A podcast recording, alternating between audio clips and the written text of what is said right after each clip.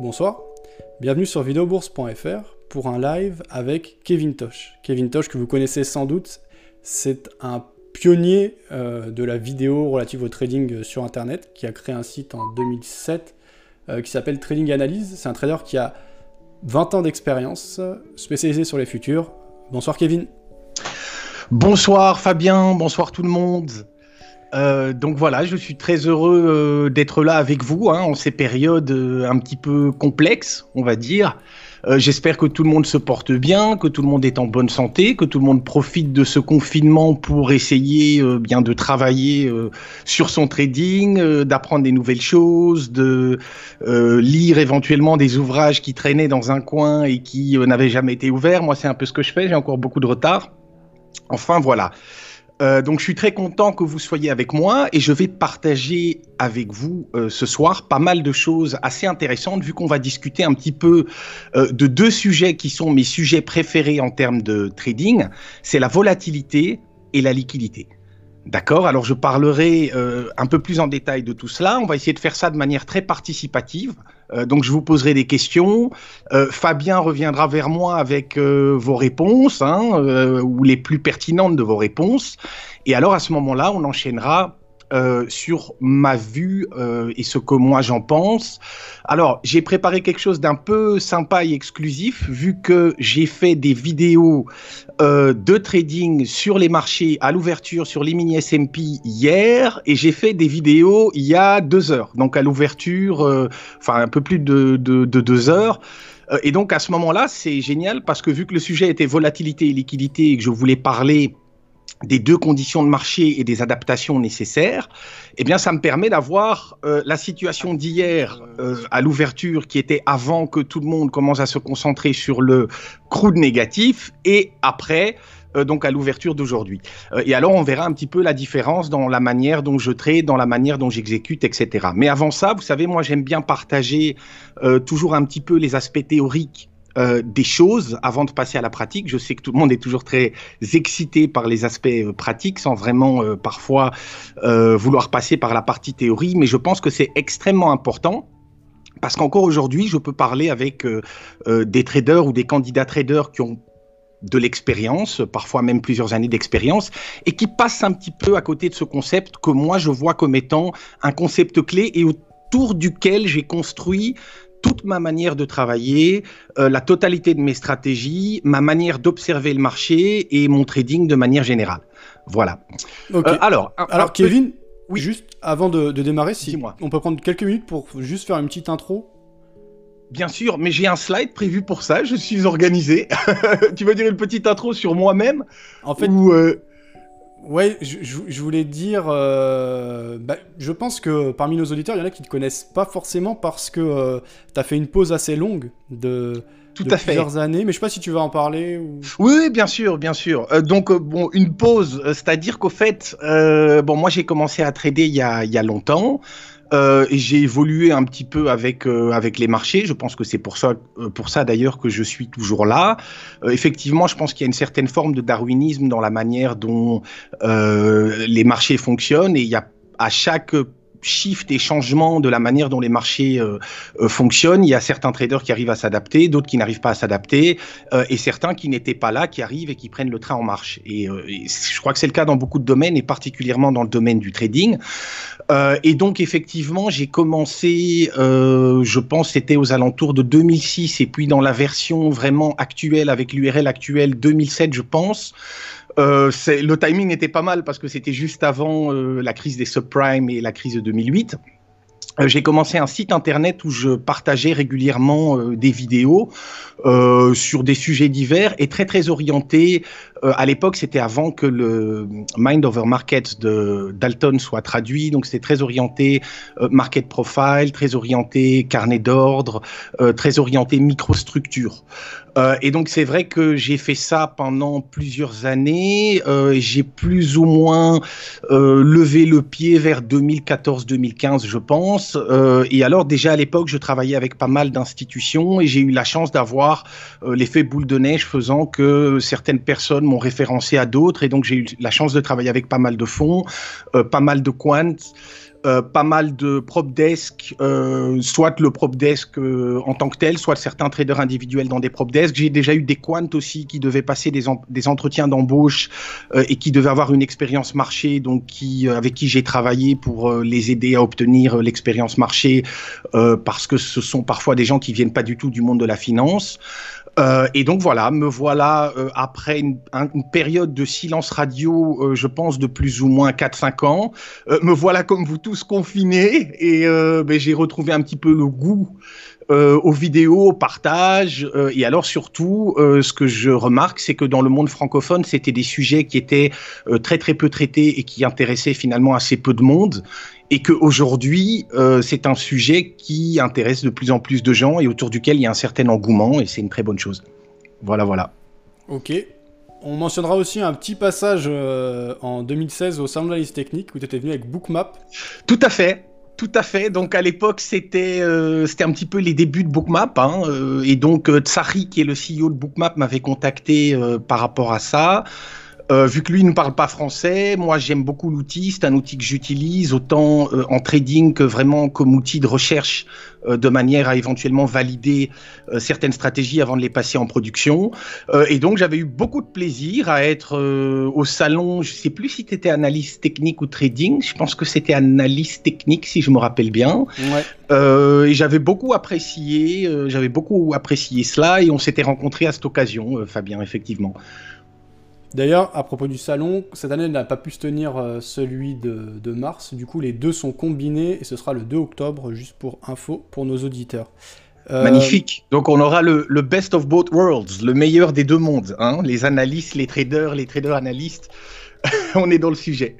Ouais, je pense que ça va être un bel événement. C'est près de la Tour Eiffel, pour ceux qui étaient présents l'année dernière à l'édition de mars. Voilà, je vous mets aussi le lien. J'ai mis le lien vers Bookmap et un autre euh, outil que tu utilises beaucoup, c'est TT, euh, Trading Technology. Tout à fait, euh, ben, que j'utilise beaucoup. Disons que je ne suis pas le seul parce que je crois qu'il y a 80% des volumes sur les futurs qui, qui passent par Titi. C'est vrai qu'on était très attaché à, à Xtrader. Mais que maintenant ils sont passés sur une nouvelle plateforme qui est très sympa. Je ne suis pas du tout affilié avec eux de quelque manière que ce soit, mais c'est un outil que j'aime vraiment beaucoup euh, parce qu'il est euh, extrêmement euh, performant et permet parfois de gagner quelques tics. Voilà, voilà. Ça marche. Eh ben voilà, ben là-dessus j'enchaîne. Ou il y a encore peut-être des questions, Fabien? Alors pour l'instant je voyais des, remarques, hein, notamment une qui m'a fait rire, c'est attends voilà Philippe qui nous dit j'espère que ça aide. Ah ouais, ouais, ouais, bah écoutez, oui, tout à fait. Hein, vous voyez, j'ai pris un peu. Euh, on prend de l'âge petit à petit. J'utilise toujours des photos qui datent d'il y a 12 ou 13 ans. C'est l'avantage de d'internet. Euh, voilà, mais écoutez, j'espère que ça va aider. Euh, et donc voilà, c'est un peu tout ce qu'on a dit. Hein. Donc effectivement, 20 ans d'expérience, dont euh, avant ça, euh, j'étais en part-time immobilier et trading, puis je suis passé, j'ai eu la chance de pouvoir passer complètement au trading. donc spécialisé vraiment dans la microstructure et j'ai eu la chance de consulter avec pas mal de gens. C'est génial parce que ça me permet, j'apprends finalement autant des gens divers et variés qui sont dans toutes sortes de, de, de, de, de structures différentes, sur toutes sortes d'horizons de temps différentes et finalement, j'apprends autant d'eux qu'ils apprennent de moi. Donc c'est particulièrement euh, enrichissant euh, sur le plan euh, de l'apprentissage, etc. Donc c'est un petit peu ce que je vous disais là tout de suite. Fonds, coin de groups, formation aux institutions, consultance, prop trading, etc. J'ai récemment été contacté par des gens qui sont en train de créer un carnet d'ordre sur des forwards et qui ont besoin d'input sur la manière d'y apporter de la liquidité. Donc voilà, c'est un petit peu le genre de choses que je fais. Euh, voilà, on peut passer à la présentation. Allez, c'est parti. Et euh, juste pour nos auditeurs, côté mhm. technique, est-ce que tout est vraiment bon au niveau son et image Je suis à l'écoute de vos remarques, notamment euh, au niveau du, des volumes, de la qualité. si je peux avoir quelques confirmations, voilà. À toi la parole, Kevin. Impeccable. Tout est OK alors. My check one, two. c'est parfait. Ok, donc sujet clé et très actuel. Euh, il y a beaucoup d'incompréhension euh, à ce niveau-là.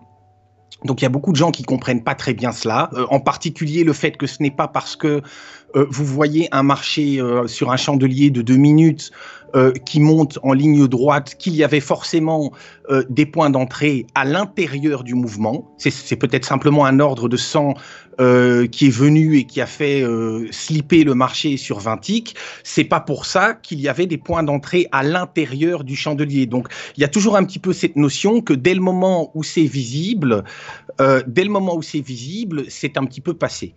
Euh, donc voilà. Alors, euh, vu le contexte, euh, c'est un sujet qui est particulièrement actuel. Je ne sais pas ce que vous avez observé euh, ces derniers jours, euh, si vous avez regardé un petit peu les marchés. Il y a eu, un shift. Hein, donc, il y a eu la, première, période où on commençait à basculer avec l'environnement le, le, qui commence à devenir un peu plus volatile. et puis, alors après, il y a eu la deuxième période où il y a eu cette espèce de retracement. Et là, je crois que hier, on peut recommencer à parler d'une petite hausse à nouveau de la volatilité. donc, qu'avez-vous observé ces derniers jours? De manière générale. Et je laisse euh, Fabien euh, faire un petit euh, Reader's Digest des questions. Ok, alors en attendant que les questions écrites arrivent, moi je te dis ce que moi j'ai vu, et d'ailleurs ce que j'ai vécu ces derniers jours là, bah, c'est le pétrole. Et franchement, ça, ça m'a vraiment. Alors, bah, d'ailleurs, on en avait parlé quand on préparait les webinaires. Je te disais que moi j'étais plutôt confiant sur la reprise économique et j'étais plutôt acheteur d'actions. Et là, ça m'a inquiété ce que. Alors, je vais vous demander si c'est OK au niveau du son et de l'image, si c'est revenu, s'il vous plaît.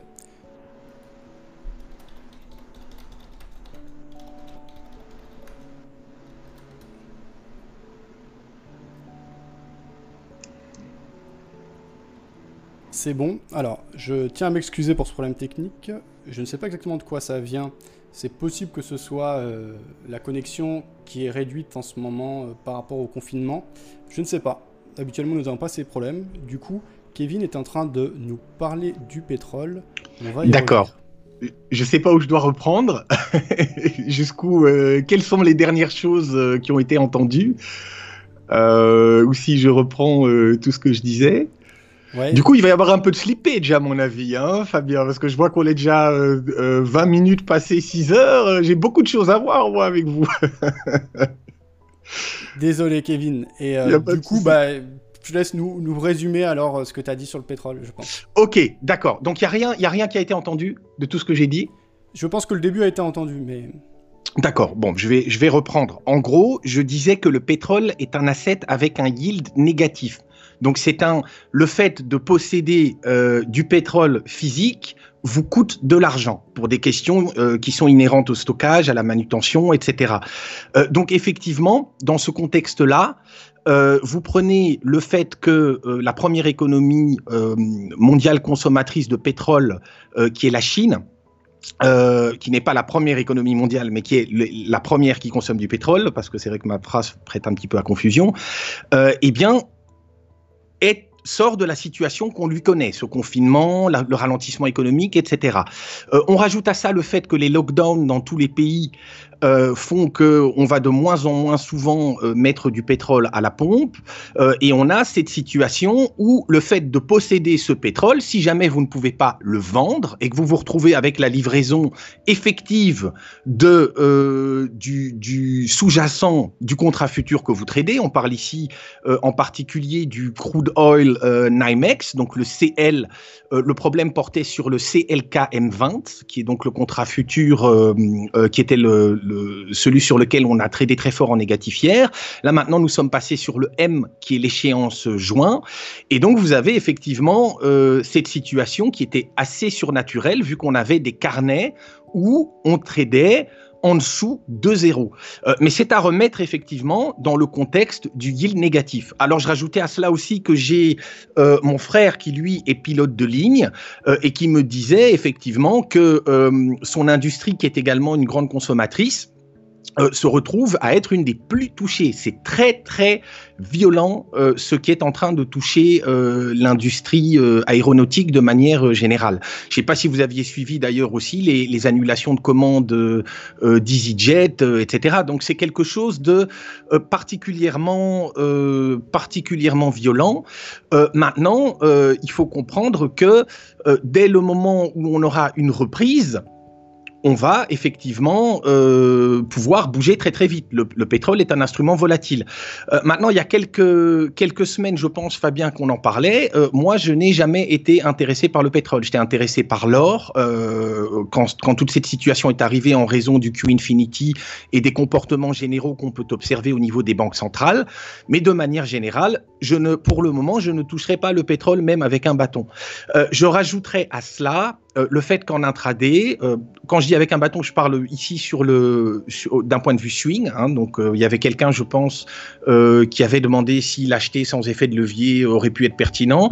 je trouve que le timing n'est pas n'est pas venu, en tout cas pour le moment. Et d'autant, et ça c'était encore, c'est quelque chose que je disais avant les événements d'hier. Avec les événements d'hier, je le regarde avec encore plus de méfiance. Maintenant en intra au carnet je crois qu'il y a beaucoup d'opérateurs habituels qui ne sont plus là et ça s'expliquera probablement euh, au travers de la suite de cette présentation. Et il est très important euh, de comprendre que quand on n'est pas à l'aise avec le comportement des prix, même s'il y a du mouvement dans un carnet, il vaut mieux rester dehors. Donc ça fait un moment euh, que je n'ai pas tradé le pétrole, même si ça m'est arrivé d'être un petit peu tenté. mais je ne comprends pas très bien la, price action et, et la microstructure, la manière dont ça fonctionne pour le moment. Ça ne ressemble pas euh, au pétrole que j'ai beaucoup tradé, car c'est un des contrats que j'ai tradé le plus euh, avec le DAX. Voilà, voilà. Je ne sais pas si ça répond à ces questions. Oui, du coup, c'est uniquement en ce moment que ça ne t'intéresse plus? Euh, en, intra, ça fait déjà au moins depuis le plus ou moins le milieu de la période où le. Au fait, je pense qu'il y a eu un moment où lors des baisses, il faut bien comprendre, c'est quelque chose que je développe beaucoup dans les vidéos de lockdown que j'ai fait ces derniers temps. Euh, vous aviez énormément de hedge funds qui étaient leveragés sur le pétrole. Donc, ce qui se passe, c'est que euh, elles ont des appels de marge qui résultent des mouvements euh, de baisse qu'il y a eu sur le pétrole. Et quand elles ont ces appels de marge, très souvent, elles vendent la totalité euh, des assets qu'elles peuvent dans le but de payer ces appels de marge. Euh, et donc, il y a énormément de gens aussi qui se sont retrouvés purement et simplement liquidés. Récemment, Goldman avait réinjecté des milliards et des milliards dans certains des fonds, de ces fonds, justement pour ces raisons-là, inhérentes au pétrole. Parce qu'on est vraiment dans un Black Swan event, donc un événement extrêmement rare qui, pour la plupart des modèles, euh, n'est pas pris en compte. Euh, et donc, je ne sais pas si c'est l'explication, je, n'en ai pas la preuve formelle, euh, mais à plus ou moins à la période où il a commencé à baisser très fort, j'ai vu l'action des prix au carnet qui a commencé à devenir un petit peu différente.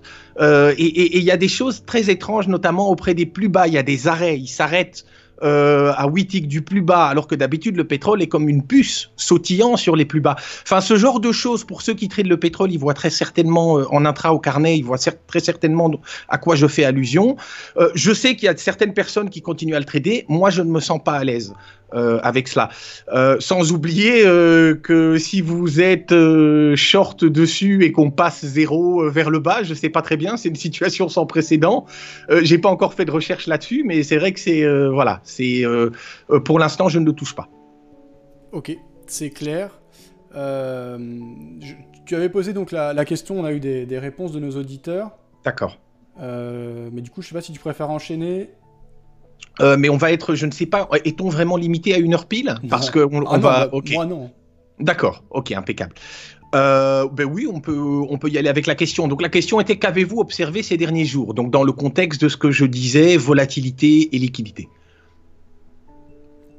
Ok. Euh, alors. Et quand je dis ces derniers jours, c'est au sens large, hein, les deux trois dernières semaines ouais, Tu, disais là, ouais, qu'avez-vous observé les derniers jours? Alors j'ai euh, euh, Franklin qui disait, j'ai vu que les indices sont baissiers, donc effectivement constat simple, mais... Euh, D'accord. Bah, que peut-on en, penser? Alors tu as déjà décrit beaucoup de choses par rapport au pétrole. effectivement, l'économie est à l'arrêt, il y a des problématiques qui surviennent, c'est un contexte très lourd, beaucoup d'incertitudes. Est-ce que tu as des choses à nous dire par rapport aux actions? Elles ont quand même déjà beaucoup rebondi, surtout aux États-Unis. Tout à fait. on reste plus bas. Que faire dans ce contexte sur les actions? D'accord. Euh, bon, donc je vais. Euh, je m'entends, euh, Fabien. J'ai un, écho de tout ce que je dis. Je sais pas comment ça se fait. Ah, on dirait que c'est passé. C'est voilà. peut-être parce que tu as un YouTube ouvert, non? Non, non, non, non. Je suis jamais sur. non, non, non, j'ai pas de YouTube. Ça fait très longtemps que j'ai pas ouvert YouTube. D'accord, t'as pas un retour Parce que moi, de mon côté, j'ai pas. Non, de- ok, mais on dirait que c'est passé maintenant. Ok. Euh, ok, donc pour répondre à cette question-là, euh, la première chose qu'il est important ici, euh, et que vous savez très probablement, car je suis sûr que vous faites vos recherches, et j'en ai pas mal parlé aussi dans mes vidéos euh, ces dernières semaines, c'est la différence entre 2008 et euh, maintenant. Donc 2008 est une crise qui vient de la finance, avec des problèmes, notamment au niveau des, agen- des agences de rating, notamment au niveau de la titrisation, euh, notamment euh, au niveau de la manière dont certains crédits hypothécaires dits subprime avaient été donnés aux États-Unis. Et donc cette crise était finalement assez euh, prévisible dans la manière dont on peut la solutionner. Je dis, elle était prévisible, beaucoup de gens savaient qu'elle allait arriver. Euh, maintenant, euh, ce que je veux dire, c'est que quant à la, aux solutions, la boîte à outils de solutions qui s'ouvrait, euh, que ce soit aux, aux législateurs, que ce soit à la manière dont les fonds d'investissement, les hedge funds, etc., allaient travailler cela, c'était très très facile d'avoir une idée de combien de temps ça allait durer, enfin très facile, toute proportion gardée bien sûr, combien de temps ça allait durer, comment allions-nous faire pour en sortir, comment effectuer un pricing plus ou moins, qui allait être touché, etc. C'est une crise qui vient du financier vers le, monde réel. Ici, c'est l'inverse. On est dans une crise qui vient du monde réel vers le financier. Et qu'est-ce qui est au, ce qui est au cœur de cette crise, c'est-à-dire le Covid-19, euh, est quelque chose qui n'est pas euh, les, les, les, investisseurs, les, les, banques centrales, euh, etc., ne sont pas des médecins. Et alors, quand on regarde les, nombreux, euh, les nombreuses mésententes euh, de points de vue et d'opinion au niveau de la communauté scientifique, ça nous permet de comprendre la complexité du processus de pricing de cette situation. Et c'est ça qui rend euh, la chose assez complexe. C'est que, euh, et, j'écoutais, euh, j'écoutais un interview du head du desk equities de Goldman, qui disait le problème, c'est que si jamais effectivement maintenant on a une solution, une sortie de crise qui reste toujours la même, plus ou moins la même solution, hein, à mon humble avis, c'est des tests et des masques. Mais grosso modo, on pourra, on sait déjà quels secteurs vont en sortir facilement. Ils avaient publié une basket list avec, il n'y a pas de secret là-dedans, hein, c'est pas de la rocket science. Dedans, on a quoi? On a, on a Amazon, euh, on a Uber, euh, enfin, on a, on a toutes ces compagnies euh, qui indirectement profitent, profitent un petit peu de cette situation. Hein, et je dis ça sans connotation négative, mais qui, qui tirent profit de, de, cette situation actuelle. Et puis alors, on a, on a les, les compagnies d'aviation, on a euh, les personnes euh, qui sont dans l'hôtellerie, les personnes qui sont dans l'industrie du tourisme, où là, ça risque d'être beaucoup plus complexe.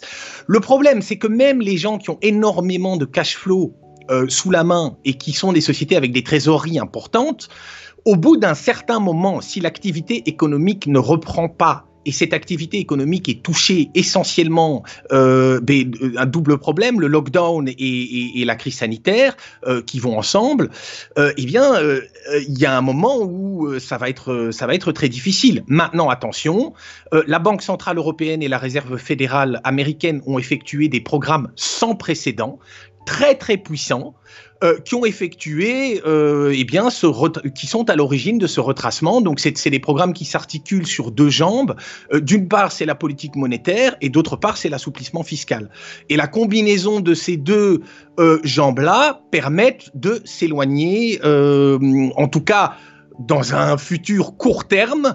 De choses plus graves qui pourraient survenir et que cette crise sanitaire se mute euh, dans une crise financière plus grave. C'est déjà une crise financière, ne me comprenez pas mal, mais ça pourrait euh, devenir une crise financière plus grave. Euh, attendez, il y a encore une petite chose que je voulais ajouter là-dessus, c'est que le Q Infinity, comme on l'appelle de la Fed, où les, interventions de la Banque centrale européenne sont faites et donnent un ton de on est prêt à tout ils sont prêts à faire tout ce qui sera nécessaire pour éviter le pire. Euh, voilà, donc ça semble avoir plus ou moins donné du temps au marché. Les rassurer, je dirais, euh, est un grand mot. Euh, autre exemple, je ne sais pas si tu avais suivi ça il y a quelques jours, il y a un fonds qui avait été mis à disposition des small et medium business aux États-Unis euh, et il a très très vite été euh, très très vite été euh, été épuisé. donc je crois qu'il y a vraiment plusieurs acteurs différents du tissu économique et les premiers touchés en particulier aux États-Unis, ce sont les petites et moyennes entreprises dont on sait que les questions inhérentes à la trésorerie restent critiques. donc voilà. Je ne sais pas si ça répond. C'est pas du tout vraiment le sujet de ce que je, je devais développer, mais c'est vrai que c'est très intéressant. Ouais, parce que c'est vrai que toi, tu t'intéresses surtout au très court terme, à la microstructure, euh, du coup, bah, je te laisse euh, commencer à. C'est ça. non, non. enfin, je, on ne peut pas. Euh, attention, très important. On ne peut pas sortir le trading intraday ou la microstructure du contexte global macroéconomique. C'est la clé. et c'est une belle preuve. Hein. Vous pouvez être le meilleur technicien, le meilleur trader au carnet du monde.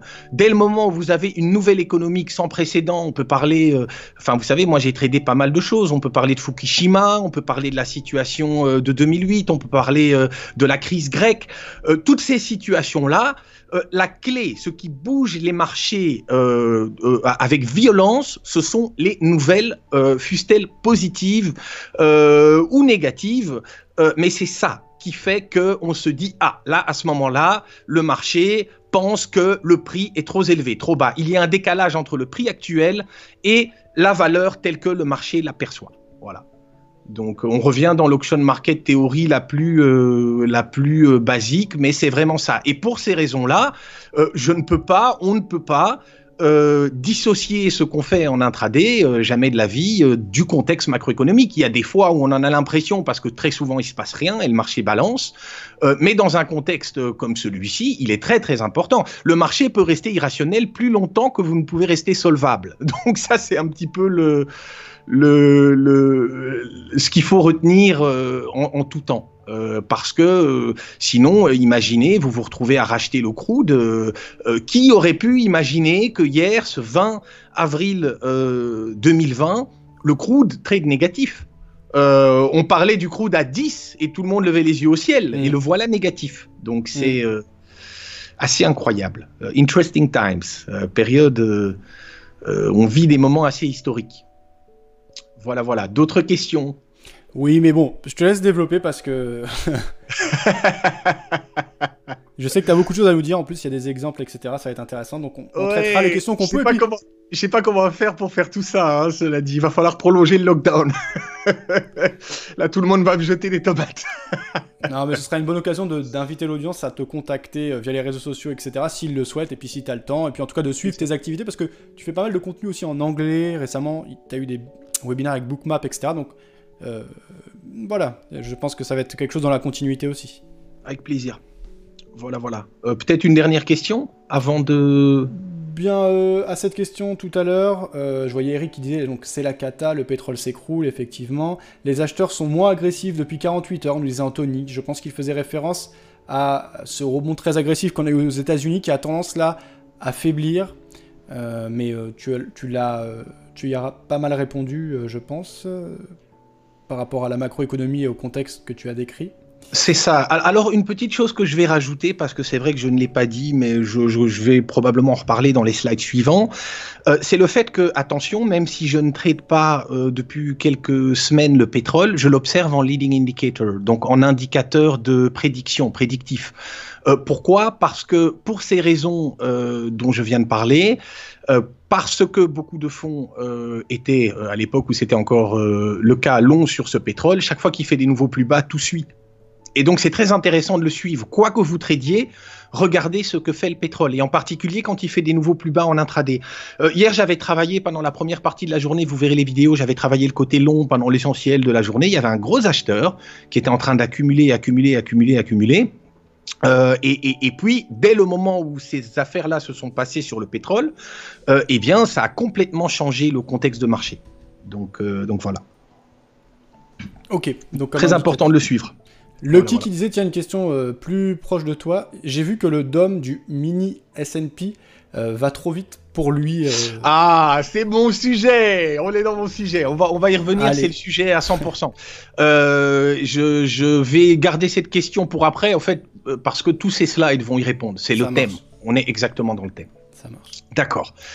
Euh, donc voilà, qu'avez-vous observé ces derniers jours hein? Donc effectivement, euh, on a observé la réponse euh, ici que j'attendais, c'était vraiment une diminution de la liquidité affichée. Donc on a eu des, contrats qui étaient très liquides, ou ceux qui, ont, qui tradaient il y a 10 ans s'en rappellent comme moi, on tradait, on tradait le, le, l'E-mini S&P avec des 3-4 000 contrats par niveau de prix. On en est loin on en est très très loin. Et le but de ce, de ce petit webinaire va, va essayer, euh, il y, a un triple objectif. Le premier, c'est de vous faire comprendre l'importance de la liquidité. Le deuxième, c'est de vous faire comprendre la manière dont les marchés peuvent organiquement changer en fonction du contexte macroéconomique. Et le troisième, c'est effectivement d'essayer de vous permettre de définir, d'utiliser certains outils simples pour définir la manière dont euh, euh, le marché va se comporter en termes de volatilité et définir le contexte de volatilité dans lequel nous sommes. Voilà, ça c'est un petit peu les objectifs.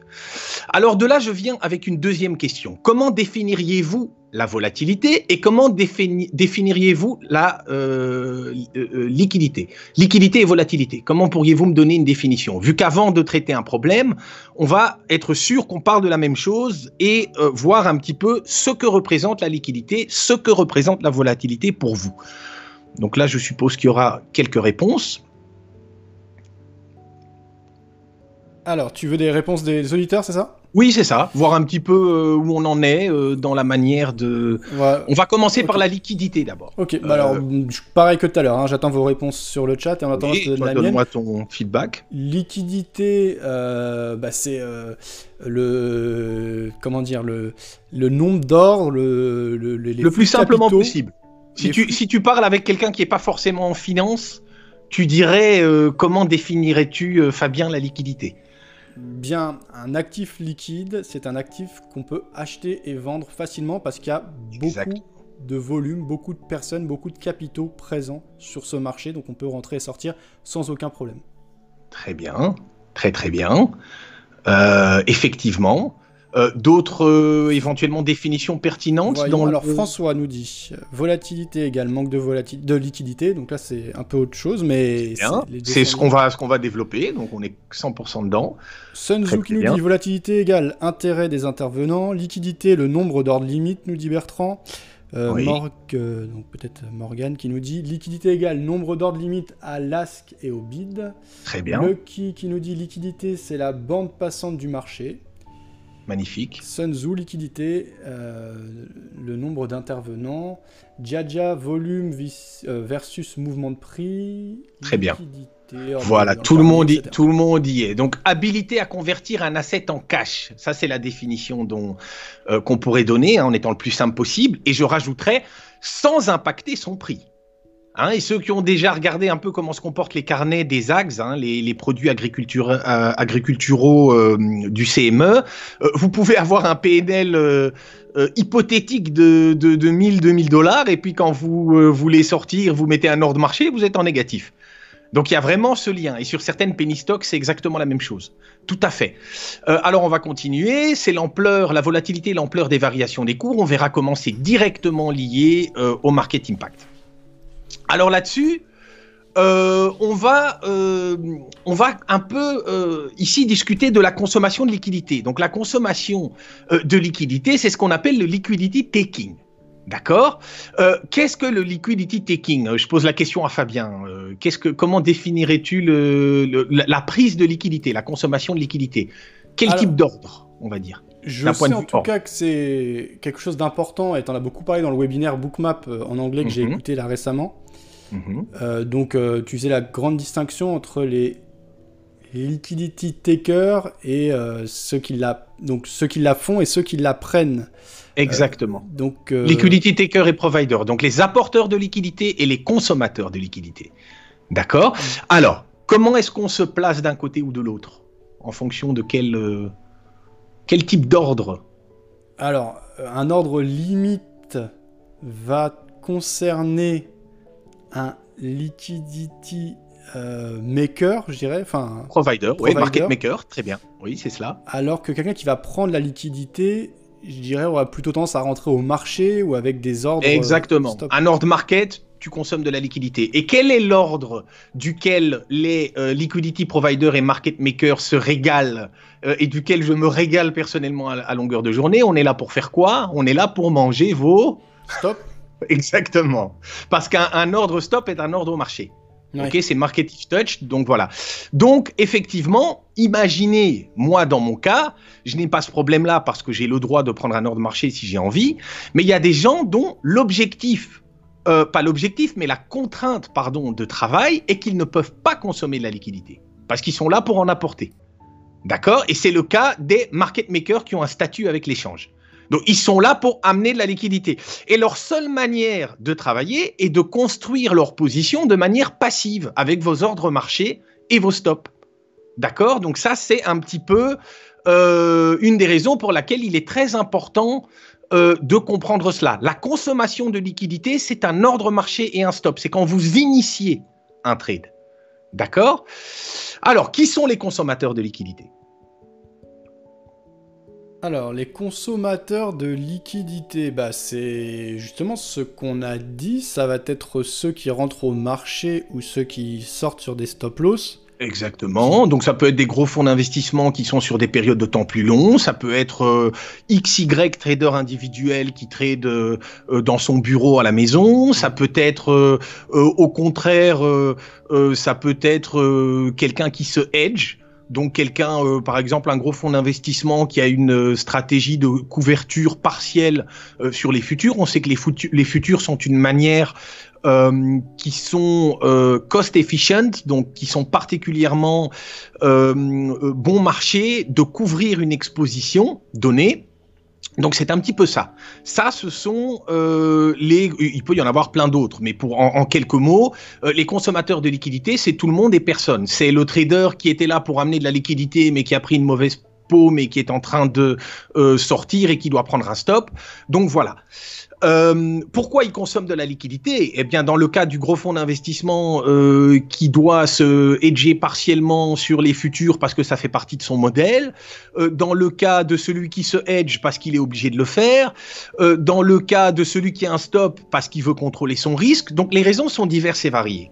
Ça, c'est l'univers du tout le monde monsieur et madame XYZ fonds qui ont des besoins réels sur le marché. Et de l'autre côté du miroir, vous trouvez les apporteurs de liquidité. Alors, la grande différence entre les deux, c'est que les apporteurs de liquidité, eux, n'ont pas de besoin particulier. Ils sont là soit parce qu'ils ont un contrat qui les lie à l'échange pour apporter de la liquidité sur cet échange donné, soit parce qu'ils ont un business de liquidity providing et qui déposent des ordres euh, euh, limites de part et d'autre euh, au bid et à l'asque, dans le but de faire des petits profits. D'accord? Comment définirais-tu, Fabien, un apporteur de liquidité du coup? Plutôt un professionnel qui vient parce qu'il a un intérêt à le faire. Euh, comme tu as dit, qui a un accord par exemple avec l'exchange, parce que l'exchange a mhm. intérêt à ce que ces marchés soient les plus liquides possibles pour qu'ils soient plus efficients et que le, le client soit servi dans les meilleures conditions. Euh, donc euh, globalement, je dirais que c'est ça. C'est pas forcément quelqu'un qui a une perspective long terme sur un marché, mais qui est là pour jouer un rôle et qui a un intérêt à le faire. Exactement. C'est quelqu'un, c'est un professionnel qui est là et qui permet à ceux qui ont des objectifs et des besoins réels de trading de le faire, de trader, d'avoir une contrepartie et surtout de sortir à un prix qui n'est pas si jamais vous avez 50 ordres à exécuter, il ne faut pas que le marché monte d'un point par ordre. Donc si vous avez qu'un un, ordre par niveau, vous vous retrouvez euh, euh, avec un, slippage de 50 ticks. Le but est que l'impact de votre ordre soit le moins élevé possible. L'apporteur de liquidité est là pour garantir cela et travaille essentiellement avec des modèles euh, mathématiques ou des, modèles statistiques ou, ou ce genre de choses-là. Mais euh, il est très important de comprendre que dans le cas où il a un statut, il ne peut pas consommer de liquidité. Il est là pour en apporter. D'accord? Euh, donc voilà. Alors, au carnet, est-ce que vous voyez ma souris? Oh, oups. Attends, ouais, on, voit ta souris. Et au niveau des réponses, là, je vois Maxime qui disait par exemple un apporteur de liquidité, c'est un algo usuellement. Est-ce que c'est le cas ou pas forcément? Tout à fait. Tout à fait, tout à fait. Il y a des algos, il y a des gens qui apportent de la liquidité, il y a plein de, euh, de, il y a des algos qui sont supervisés. Euh, et alors, il y a des stratégies de trading comme celles que euh, j'utilise euh, dans 85% des cas, qui sont orientées apport de liquidité. Donc, vous travaillez avec pour objectif de d'utiliser uniquement des ordres limites. Voilà. Toi, tu, tu fais, as des algos qui font ça? Non, non, non, non, absolument pas. Non. Je travaille, je travaille euh, avec cette base de travail. Donc, je travaille avec comme base de travail l'objectif d'utiliser un maximum des ordres limites. D'accord? Maintenant, j'ai eu l'occasion de travailler avec des personnes qui développent ces algos, euh, qui sont essen- essentiellement travaillés sur des, sur des, des, des séries de données statistiques, euh, dans le but de comprendre le côté pratique de ces choses-là. Mais moi, je traite de manière discrétionnaire. Ok, mais en connaissant ça et en connaissant cette map, euh, cette euh, manière de construire les prix, ça va te servir à mieux anticiper les ça variations. vous donne ça vous donne le revers du miroir en termes de euh, en termes de marché. Donc au fait, moi ce qui m'intéresse c'est de lire le comportement de ceux qui apportent de la liquidité et, et- et que ce soit des avec statut ou sans statut. D'accord? Donc ça c'est euh, ce que ce qui m'intéresse le plus. Donc c'est-à-dire que là où la plupart des gens vont dire euh, oui euh, les, acheteurs sont très agressifs, moi je me dis d'accord oui ils sont très agressifs mais dès qu'ils ont fini leur ordre le market maker reste là avec une grosse exposition dans le sens contraire de, du marché et avec des objectifs euh, de euh, sortie de cette position-là. Voilà, c'est toujours un petit peu, je simplifie les choses, mais c'est toujours un petit peu cette lecture à contre-courant de, de, de, ce qui est en train de se passer au fait. Je pars du principe que les consommateurs de liquidité sont de passage, alors que les apporteurs de liquidité, eux, euh, sont là en permanence. Et surtout, et surtout, les apporteurs de liquidité sont les garants de l'économie réelle. Parce qu'on voit quand la liquidité euh, euh, disponible diminue, euh, qu'est-ce qui se passe? On a des programmes massifs d'injection d'argent qui permettent indirectement au carnet de se remplir. Encore une fois, je simplifie un petit peu, mais en gros, c'est un petit peu ça le, le- la réflexion qu'il y a derrière cela. Voilà. C'est ce qu'on a eu par exemple lors de la pression qu'on a eue en mars, quand il y avait la, la très forte volatilité et la pression baissière? Exactement. Ouais. Et, et je vais y revenir avec des, des- avec des, des images euh, assez évocatrices. Euh, je ne sais pas si vous vous rappelez les spreads qu'on avait dans les carnets. Euh, tout le monde blaguait là-dessus. euh, J'ai blagué là-dessus avec pas mal de traders. euh, C'était. mais, au fait, je vais tout résumer en une phrase. Il y a 12 ans ou 10 ans, ou même encore 5, 6 ans, 7 ans, le SMP, c'était un contrat épais que je ne regardais même pas tellement je mourais d'ennui. Et aujourd'hui, je le trade toute la journée, comme je tradais le DAX il y a 10 ans. Et le DAX, lui, on s'est retrouvé euh, il y a 2-3 semaines, on était carrément avec un DAX avec des spreads de 10 ticks, 8 ticks. Euh, donc comprenez bien, euh, ça fait cher le trade. Vous voulez faire un aller-retour, si vous mettez des ordres marché, euh, ça fait cher le trade. Hein donc, c'est un peu ça. Si vous êtes à 125 euros, euh, 12,50 euros le tick, 125 euros pour entrer, 125 euros pour sortir sans les commissions, c'est complexe. Donc ça, c'est effectivement, euh, effectivement ce qu'on a observé ces derniers jours. C'est euh, et on va voir pourquoi. On va, on va voir pourquoi. Euh, voilà, voilà. Allez. Et juste, bah du coup, ces annexions de liquidité concernant les marchés actions, ils ont été largement soutenus et quand il y avait des gros problèmes de liquidité, donc les banques centrales sont intervenues. Par contre, le Mhm. pétrole, c'est trop international. On, on a ou, c'est Comprenons-nous bien, le, le, le, le- le pétrole, euh, quand je dis apport de liquidité, il y a toujours des gens pour apporter de la liquidité dessus. S'il n'y a plus d'apporteurs de liquidité, on peut plus trader. Hmm. Donc la question est dans quelle mesure cette liquidité est apportée.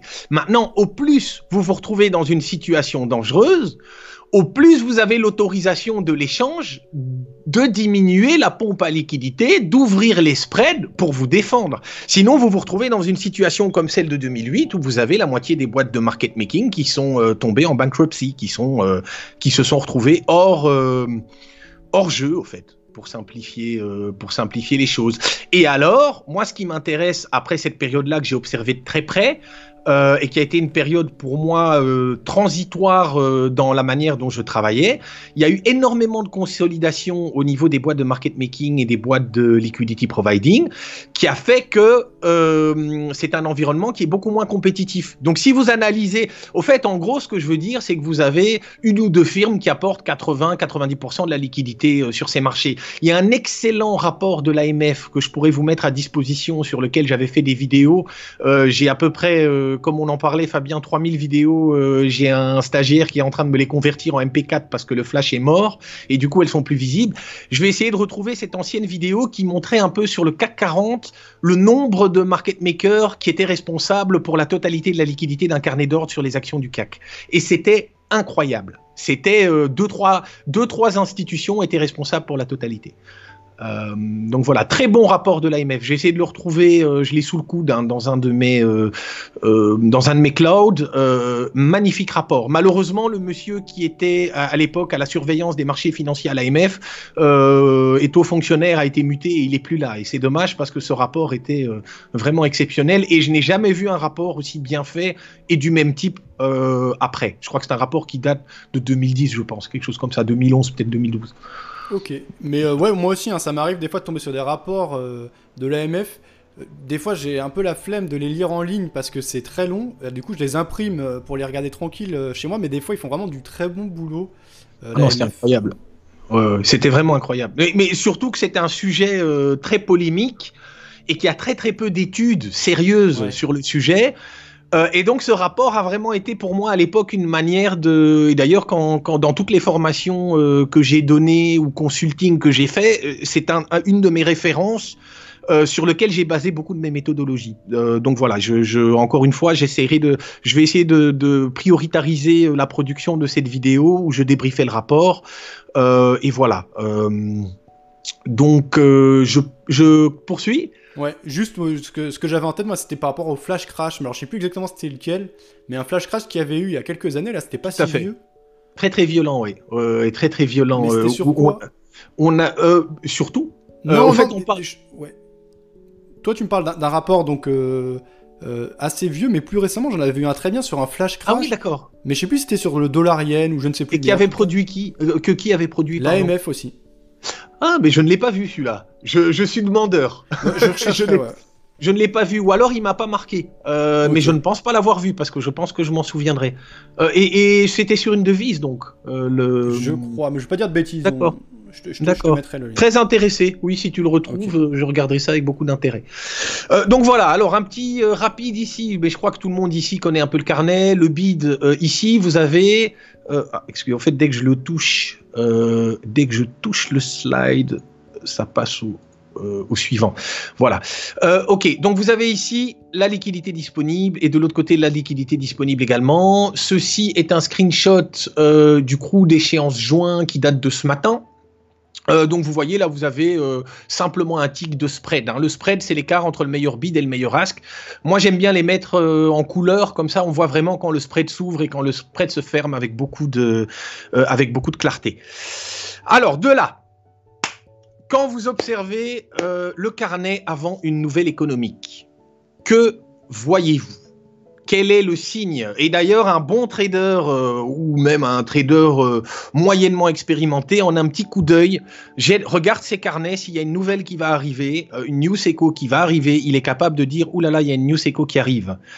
que se passe-t-il pour mes champions du carnet confirmés Que se passe-t-il? Alors, euh, j'attends donc les réponses de nos auditeurs. D'accord. Donc en tout cas, ouais, il y en a qui juste en attendant d'avoir les réponses, je lis là, les, précédentes remarques. Donc il y en a qui disent c'est technique. Effectivement, euh, c'est sûr que ça peut passer par-dessus la tête de débutants, euh, etc. Mais après, c'est comme ça que se créent les prix. donc bah, il faut creuser et Kevin, donc comme il l'a dit à l'époque, il avait produit des milliers de vidéos petit à petit, là, ils, vont les remettre. Vous avez déjà sur sa chaîne YouTube des, vidéos qui reviennent. Donc, euh, faut bosser, mais c'est comme ça que se créent les prix. Et c'est important, euh, surtout quand on fait du trading à court terme, de comprendre ces différents mécanismes. Alors, euh, François nous dit il se vide. Euh, ouais, il se vide, il se vide. Pourquoi est-ce qu'il se vide? Diminution de la liquidité, Pourquoi? Spread qui augmente, Pourquoi? Pourquoi? Pourquoi? Pourquoi? Moins de liquidité avant une news, Pourquoi? Spread s'élargit en conséquent, le carnet se vide.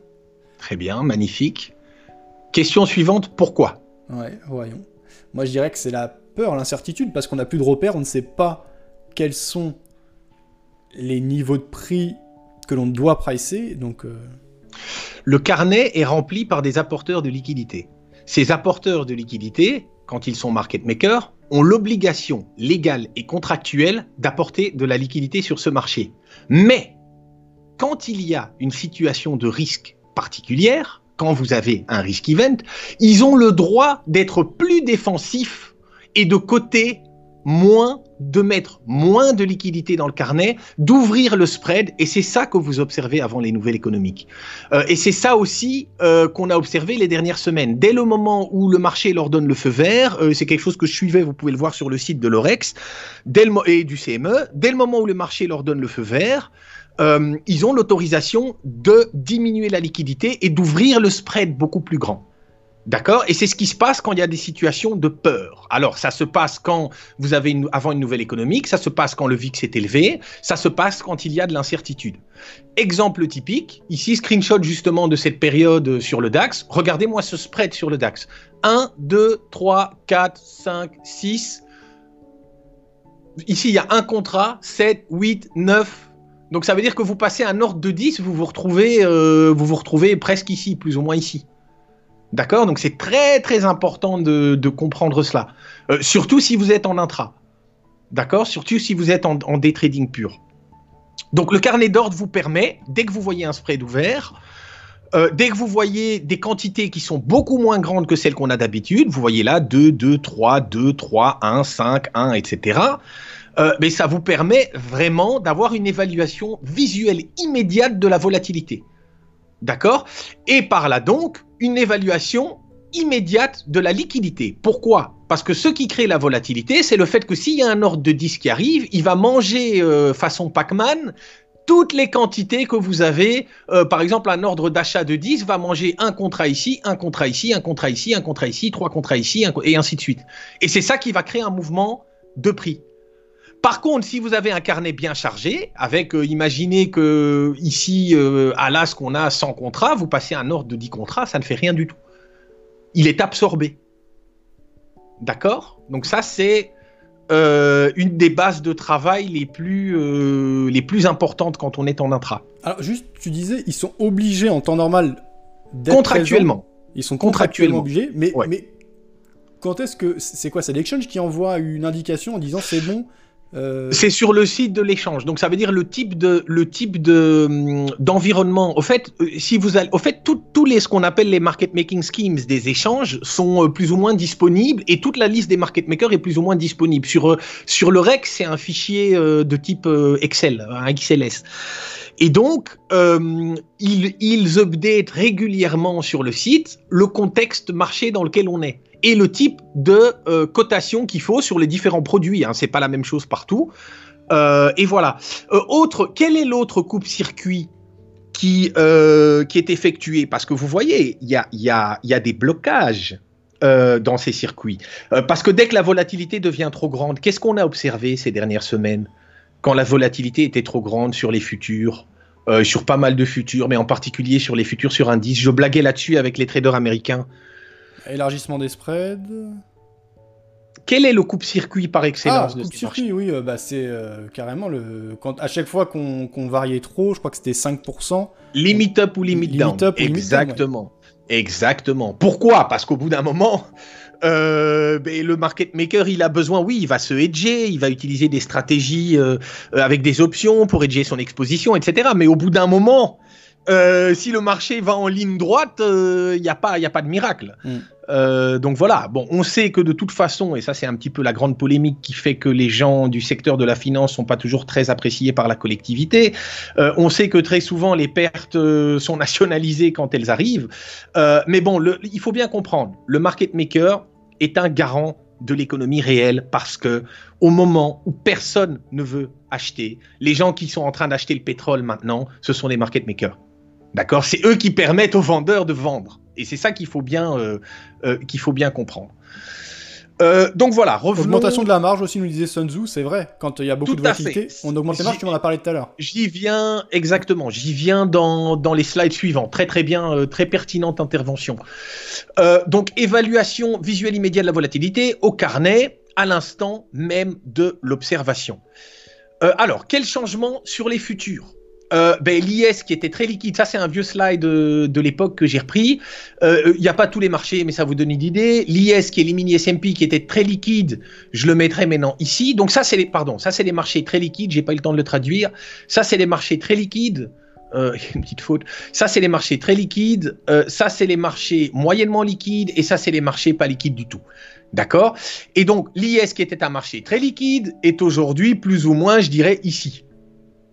Le DAX, le grand DAX n'est même plus vraiment tradable euh, avec mes stratégies. Hein. Je suis sûr qu'il y a plein de gens qui, le trade. Euh, mais quand je le trade, c'est plutôt sur le mini DAX maintenant. Euh, et donc, le Stox reste un des seuls qui est bien euh, liquide, mais qui pour moi euh, est très compétitif et offre, euh, oui, des petits tics par-ci par-là, mais est assez lent. Il y a pas, avec mon style de trading, j'ai pas énormément d'opportunités là-dessus. À moins qu'on soit vraiment dans des périodes de super méga volatilité. Là, à ce moment-là, ça m'est déjà arrivé à l'époque de la crise grecque de laisser le, le, DAX et de trader le stocks comme si c'était le DAX. Voilà. donc, faut bien comprendre que ces situations-là de VIX euh, élevé. Et là, on voit le, VIX avait, euh, avait un petit peu retracé. Maintenant, il a repoussé un peu. J'ai repris un screenshot frais. Euh, ça, c'est le 2 du 3. Vous avez un screenshot frais ici, le 21 avril donc d'aujourd'hui. non, ce n'est pas mon screenshot frais. Non, ce n'est pas juste, excusez-moi. en gros, on est un petit peu plus haut que cela. On a recommencé à pousser un peu, on a recommencé à pousser un peu sur le VIX. donc, les market makers ont droit à des cotations spéciales quand il y a des risk events particuliers. Ce sont les nouvelles économiques, ce sont des grands événements macroéconomiques. Euh, ça peut être tout et n'importe quoi. Ça peut être une catastrophe naturelle, ça peut être une crise euh, euh, géopolitique, ça peut être tout et n'importe quoi. Qu'en est-il des liquidity providers? Eh bien, les liquidity providers, eux, n'ont pas de statut particulier. Ce sont des petites firmes. Euh, moi, je, je pense toujours à Tibra, hein, Capital, qui était à, euh, Aldenbury Square, euh, l'ancienne salle des marchés Fortis, qui était juste en face, le bureau juste en, juste en face de, de cette salle des marchés BNP Paribas Fortis, mais qui ne sont plus là maintenant, qui est une petite boîte qui est partie de rien et qui a euh, ben, explosé en, Tibra, euh, qui a explosé en apport de liquidité. Ils sont plus aussi performants que ce qu'ils étaient, mais il y a une époque où ils étaient vraiment euh, très très bons là-dedans. Hum. Et donc quand vous avez des petites sociétés comme celle-là, ils n'ont pas les contraintes des market makers. Ils l'ont peut-être sur certains marchés exotiques, mais pas sur des gros marchés. Donc dès le moment où ils ont un risk event, ils coupent leur liquidité sur ces marchés-là. Ok, donc ça c'est ce que font les liquidity providers. Les liquidity providers dépendent des marges. Ok, donc c'est-à-dire que imaginez un liquidity provider quelconque a euh, une quantité de 100 contrats. Euh, je, donne des exemples hypothétiques. Hein, euh, c'est évidemment c'est beaucoup plus que ça, mais à une quantité, par exemple, de 100 contrats, eh bien, dès le moment où vous avez les marges qui doublent, ils seront capables de mettre seulement 50 contrats. OK Donc à ce moment-là, on passe dès lors de 100, je euh, je sais pas si j'arrive à... Non, ça ne fonctionne pas. Je voulais écrire sur le slide, mais c'est pas grave. Euh, on passe de 100 euh, contrats à 50 contrats. Dès ce moment-là, ça diminue la liquidité disponible, ça augmente la volatilité, ça augmente encore les marges et ça diminue encore. Et vous avez un espèce de cercle vicieux qui fait que au plus la volatilité est élevée, au plus euh, euh, les marges intraday sont élevées, au plus la quantité de contrats que les apporteurs de liquidités euh, sans statut peuvent mettre dans les, dans les carnets diminue. Et ça crée une espèce de cercle vicieux de la volatilité qu'on a observé, a observé ces, derniers, ces dernières semaines, qui s'est calmé depuis les interventions sans précédent de, des banques centrales et depuis les assouplissements fiscaux dans la plupart des pays. Donc, euh, donc voilà, les liquidity providers apportent, euh, apportent moins, donc le risque augmente, donc la volatilité augmente, donc les marges augmentent, et puis on revient au stade 1 de ce cercle vicieux. Alors, ceci pose la question, comment s'adapter? Euh, Alors, premièrement, votre taille. Donc quelqu'un qui va trader habituellement, par exemple, 4 contrats diminue sa taille par deux ou passe sur les micros. Hein, je ne les ai pas encore beaucoup tradés, mais c'est vrai que j'ai beaucoup de gens qui m'ont demandé de m'y intéresser. Je les ai tradés un petit peu ces dernières semaines. Euh, et c'est des magnifiques instruments pour les gens avec des comptes euh, de moyenne euh, ou petite taille. C'est vraiment pas mal. Et vous avez de la marge vu que le, micro-contrat est dix fois moins grand que le grand contrat. Donc imaginez, vous tradiez un grand contrat, vous pourrez très bien dire Ah ben moi maintenant je me mets à trader 5 micros. C'est très pertinent. D'accord euh, Les stratégies, on sait que dans des marchés directionnels, il y a certaines stratégies dites de market making qui ne fonctionnent pas. Euh, je vous renvoie ici à la consolidation post-2008. Donc, tous les, les, petites boîtes alternatives de liquidité ont eu tendance à disparaître, mis à part quelques nouvelles.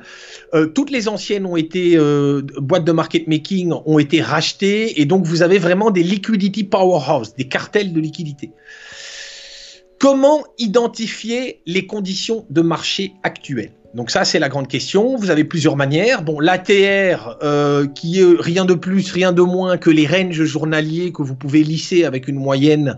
Euh, donc c'est quelque chose que j'utilise beaucoup. Je regarde toujours le range de chaque instrument en intra euh, et les volumes. Et généralement, vous avez forcément un gros lien, vu que la volatilité, on pourrait définir la volatilité par le prix, euh, et la liquidité euh, par les volumes. Donc il y a toujours ce lien, cette corrélation directe, volume élevé, grand range, euh, et à ce moment-là, vous savez qu'on est dans un environnement volatile.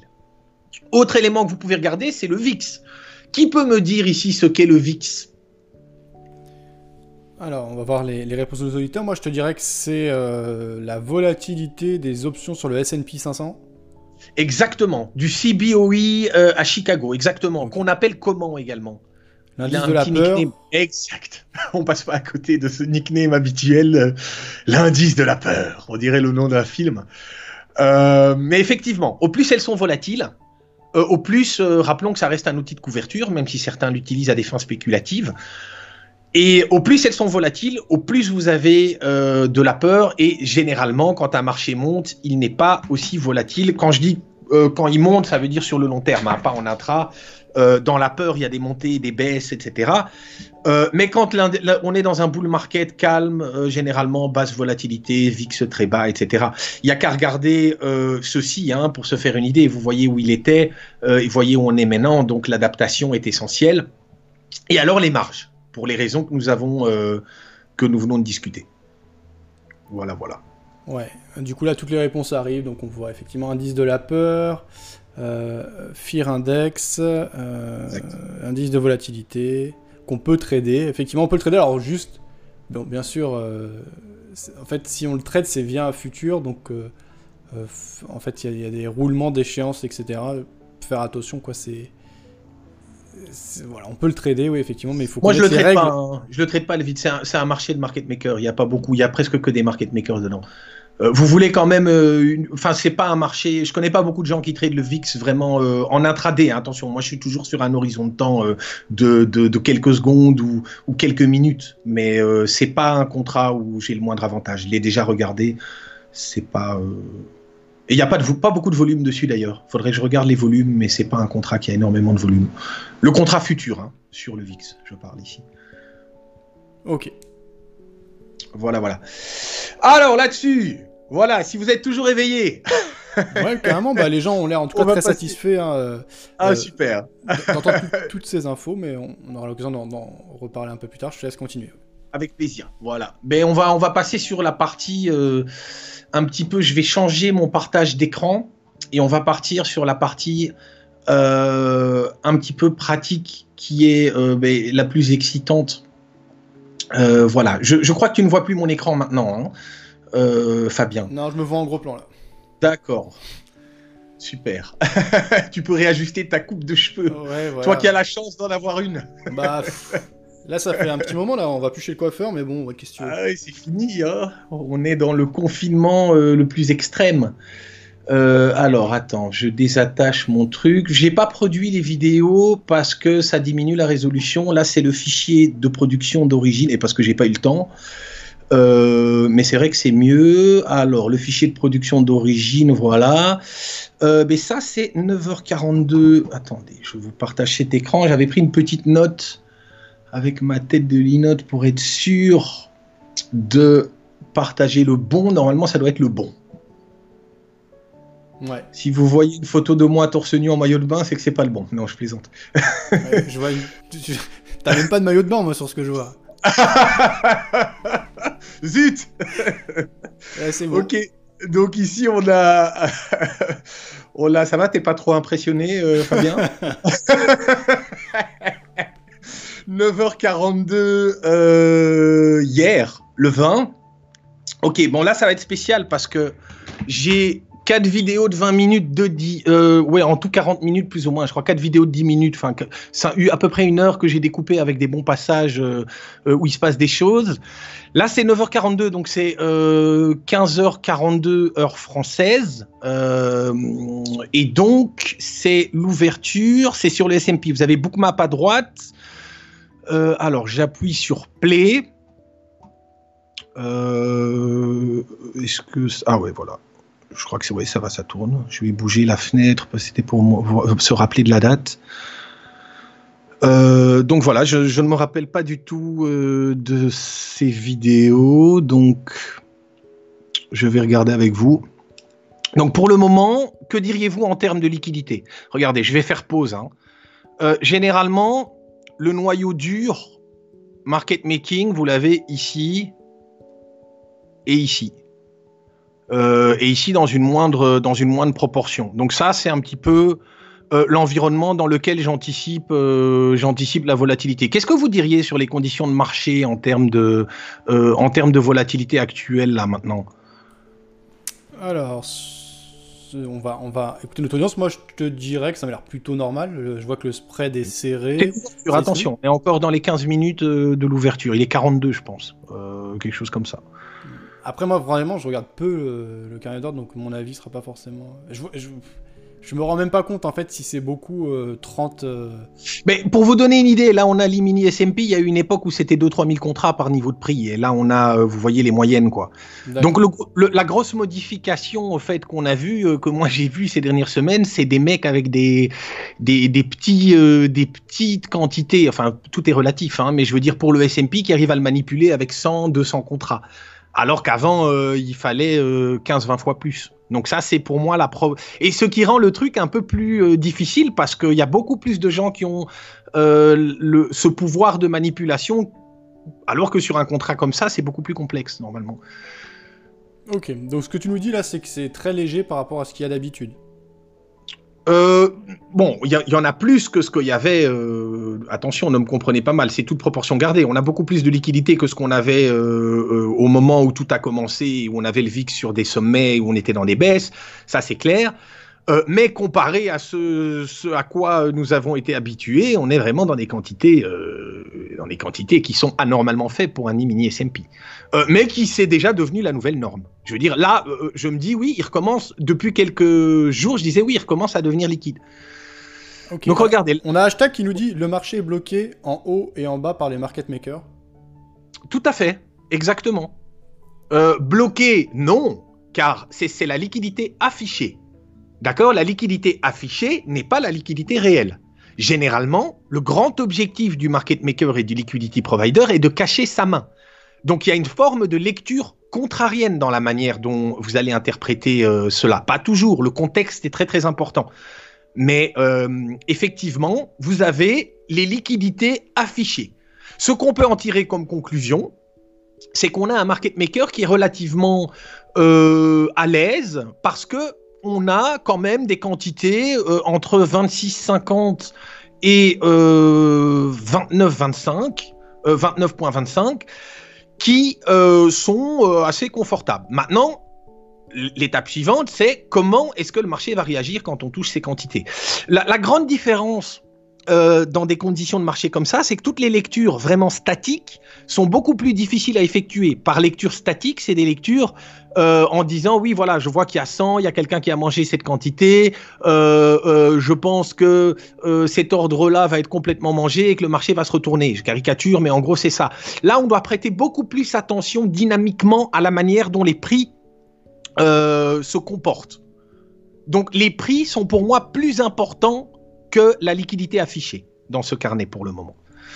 Alors regardez, là du coup j'ai euh, bidé euh, un petit peu en front run ici de cette zone, euh, mais vraiment basé sur l'action des prix. Je décide de bider 27 3 quarts. vous voyez, j'ai déjà ma souris qui est prête à droite pour sortir. J'enlève mon ordre parce que je pense qu'il peut pousser. Ah non, trop tard. J'ai voulu enlever mon ordre, mais c'était trop tard. Là, je tente un short parce que je pense qu'on est arrivé au sommet de la boîte. Euh, je suis prêt à sortir. Vous voyez, je suis prêt à sortir avec une petite perte. Et puis finalement, ça va un peu dans ma direction. Donc voilà, je prends un tic euh, là-dessus. C'est encore le début. Hein, c'est le début de la séance. Vous voyez le PNL qui est à 150 euh, dollars. J'avais pris, je crois, quelques trades avant. Je suis plus ou moins à zéro. J'essaye de jauger plus ou moins la direction. on est dans un environnement qui est pas tellement volatile, avec quand même une petite conviction. Vous voyez, regardez, là ici, c'est assez intéressant parce que c'est quelque chose que je fais beaucoup. Euh, j'ai un prix qui fonctionne. Donc vous voyez, on est en train de pousser euh, le niveau. Voilà, regardez. Euh, le niveau des 28-25 fonctionne pour deux ticks. C'est 25 dollars ici sur les mini SMP. Donc je les prends et je vois que le prix a fonctionné très vite et très facilement. regardez, voilà, je suis servi. Et en plus, je vois que le tape est assez, assez bleu. Donc je rebide immédiatement ce même prix en espérant sortir plus ou moins au même endroit. Et puis là, je vois que ça ne va pas vraiment dans ma direction, donc je mets directement un ordre au point d'entrée pour sortir. En laissant mon ordre précédent, parce que je me dis que si ça pousse, ça pourrait devenir un short. Ok et voilà, et je suis sorti au point d'entrée. Là, je suis toujours en train d'essayer de jauger un peu euh, le, niveau de direction. Euh, je regarde le, le tape euh, et je me demande si il y a une pression qui est plus dans un sens que dans l'autre. Vous voyez que là, pour le moment, c'est un petit peu mixte. Hein, on a une pression euh, euh, des deux côtés, le TP un peu des deux couleurs, avec légèrement un peu plus, euh, un peu plus de pression haussière. Vous voyez, là, regardez, j'ai un endroit là vers 26 qui m'intéresse et on passe au travers. Vous voyez, j'avais ma souris dessus, j'étais prêt. Là, je commence à me réintéresser au côté short. Puis je change d'avis parce que je vois que le marché s'arrête au fait. Ce que je veux, c'est des mouvements rapides à l'intérieur du carnet. Et, et, je ne les ai pas. voilà, mais là, écoutez, ça a été tellement vite. Euh, je suis parti sur un petit long, parce que je voyais qu'il y avait de la pression au niveau du tape. Euh, voilà, j'enlève les shorts. Je me rappelle pas du tout, hein, je découvre avec vous. Alors, la plateforme, c'est euh, Trading Technology X. Et beaucoup à pas droite. Très agressif euh, ce long là que je viens de prendre. quand je regarde ça, je le referai pas. c'est très agressif. Le, dernier long là qui est dessus. Euh, oui, la plateforme c'est Titi et à droite vous avez Bookmap. Ouais. Et juste Trading Technology, c'est Xtrader. Euh, non, Xtrader c'est fini, c'est en fin d'exploitation. Ils ont commencé une nouvelle plateforme qui s'appelle Titi, et c'est plutôt une bonne nouvelle pour les individuels parce qu'à l'époque on se faisait euh, ponctionner de 1800 euros par mois au mieux euh, pour avoir cette plateforme. Et aujourd'hui, je crois que pour 50 euros, 80, 70, 70 euros, quelque chose comme ça, vous l'avez. Donc ah c'est. Euh, ah oui, tout à fait. Vous avez la version euh, de base sans l'API qui est, qui est très accessible. Ouais. D'accord, bah c'est bon à savoir parce que moi, quand j'allais faire les reportages dans les salles de marché, etc., je voyais TT, mais à chaque fois, on me disait ce que tu viens de me dire, c'est 1800 euros par ah, mois. C'était les yeux de la tête. Donc je me disais, laisse tomber, 1800 euros. ils, ont construit, ils ont construit des maisons avec notre argent. Bah écoute, hein, en tout cas, euh, Bloomberg est devenu euh, un des hommes les plus riches euh, au monde avec des plateformes. tout à fait. tout à fait, tout à fait. Tout à fait. Par contre, le, sa, tentative en politique a été un petit peu un pétard mouillé. Ouais. Mais effectivement. donc voilà, écoutez, au fait, le, ce qu'il faut savoir avec Titi, hein, parce qu'il y a un truc quand même qu'il faut savoir, c'est eux qui ont créé cette représentation des prix verticales qui fait l'objet d'un dépôt de brevet. Et donc, toutes les plateformes que vous utilisez, si elles utilisent cette représentation, elles incluent à chaque fois que vous tradez une petite somme qui part à ATT. Donc voilà. Pour l'instant le, le patent que ce soit euh, et ils ont ils sont très agressifs dès qu'il y a quelqu'un qui viole euh, dont ils considèrent entre guillemets de leur point de vue qui viole leur leur euh, leur pattern donc leur brevet ils attaquent bah, c'est compréhensible hein. Oui, ouais, c'est compréhensible, oui, tout à fait. Il est temps que ce brevet arrive en fin de, en fin d'exploitation. Je sais pas quand c'est, mais parce qu'il y a une limitation toujours sur les brevets, mais. Ok, je sais pas combien d'années, mais ouais. Ouais, je sais pas, je me demande si c'est pas 20 ans, quelque chose comme ça. À, creuser. Et Bookmap, euh, juste, euh, excuse, mais puisqu'on en parle, euh, Bookmap, eux, sur ce type de représentation là qu'on voit avec le nuage, est-ce qu'ils sont propriétaires pareil? Est-ce qu'ils ont un brevet là-dessus ou... Non, j'en avais parlé avec Tsahi, malheureusement, c'est. Ben, du coup, il y a, y a, énormément de copycat, hein, comme, comme tout ce qui est bon. Il y a beaucoup de. Je ne sais pas si on peut dire plagié ou largement inspiré, mais le, la question est, est ouverte. Euh, mais effectivement, c'est un système donc de représentation des qui vous représente les quantités en couleurs. Voilà. Euh, mais qui a déjà, je crois, été largement débattu. Euh, je crois que tout le monde ici, c'est, enfin, beaucoup de gens en tout cas savent plus ou moins comment comment ça fonctionne. Je pense. Moi, en tout cas, oui, je sais. Bah, d'ailleurs, tu m'avais expliqué. donc, les, gens peuvent chercher. Bien sûr, il y a plein de choses là-dessus, ouais, tout à fait. Euh, voilà, donc je reviens ici à ce long euh, de 20, euh, 2826 et demi que moi je trouve trop agressif quand je regarde, mais vous voyez qu'au fait ça pousse et voilà, regardez ça, regardez, regardez, regardez, regardez, regardez, ça c'est ça c'est quelque chose qui va très vite.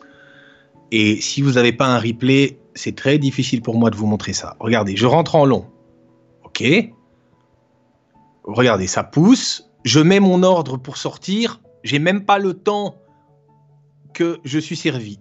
Et regardez, attendez, hein, je l'ai vu. Regardez, regardez, vous voyez ça ici? Vous voyez cet ordre ici? L'ordre qui se trouve à 829.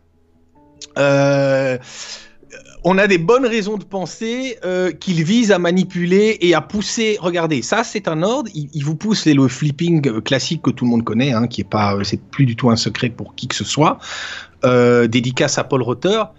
Et donc, effectivement, euh, pousser les gens dans les ordres de euh, vente euh, en les poussant dedans. Et à ce moment-là, je ne sais pas si ça va être un flip ou pas. Je ne me rappelle pas de cette config. J'ai pas revu les vidéos avant de vous les présenter.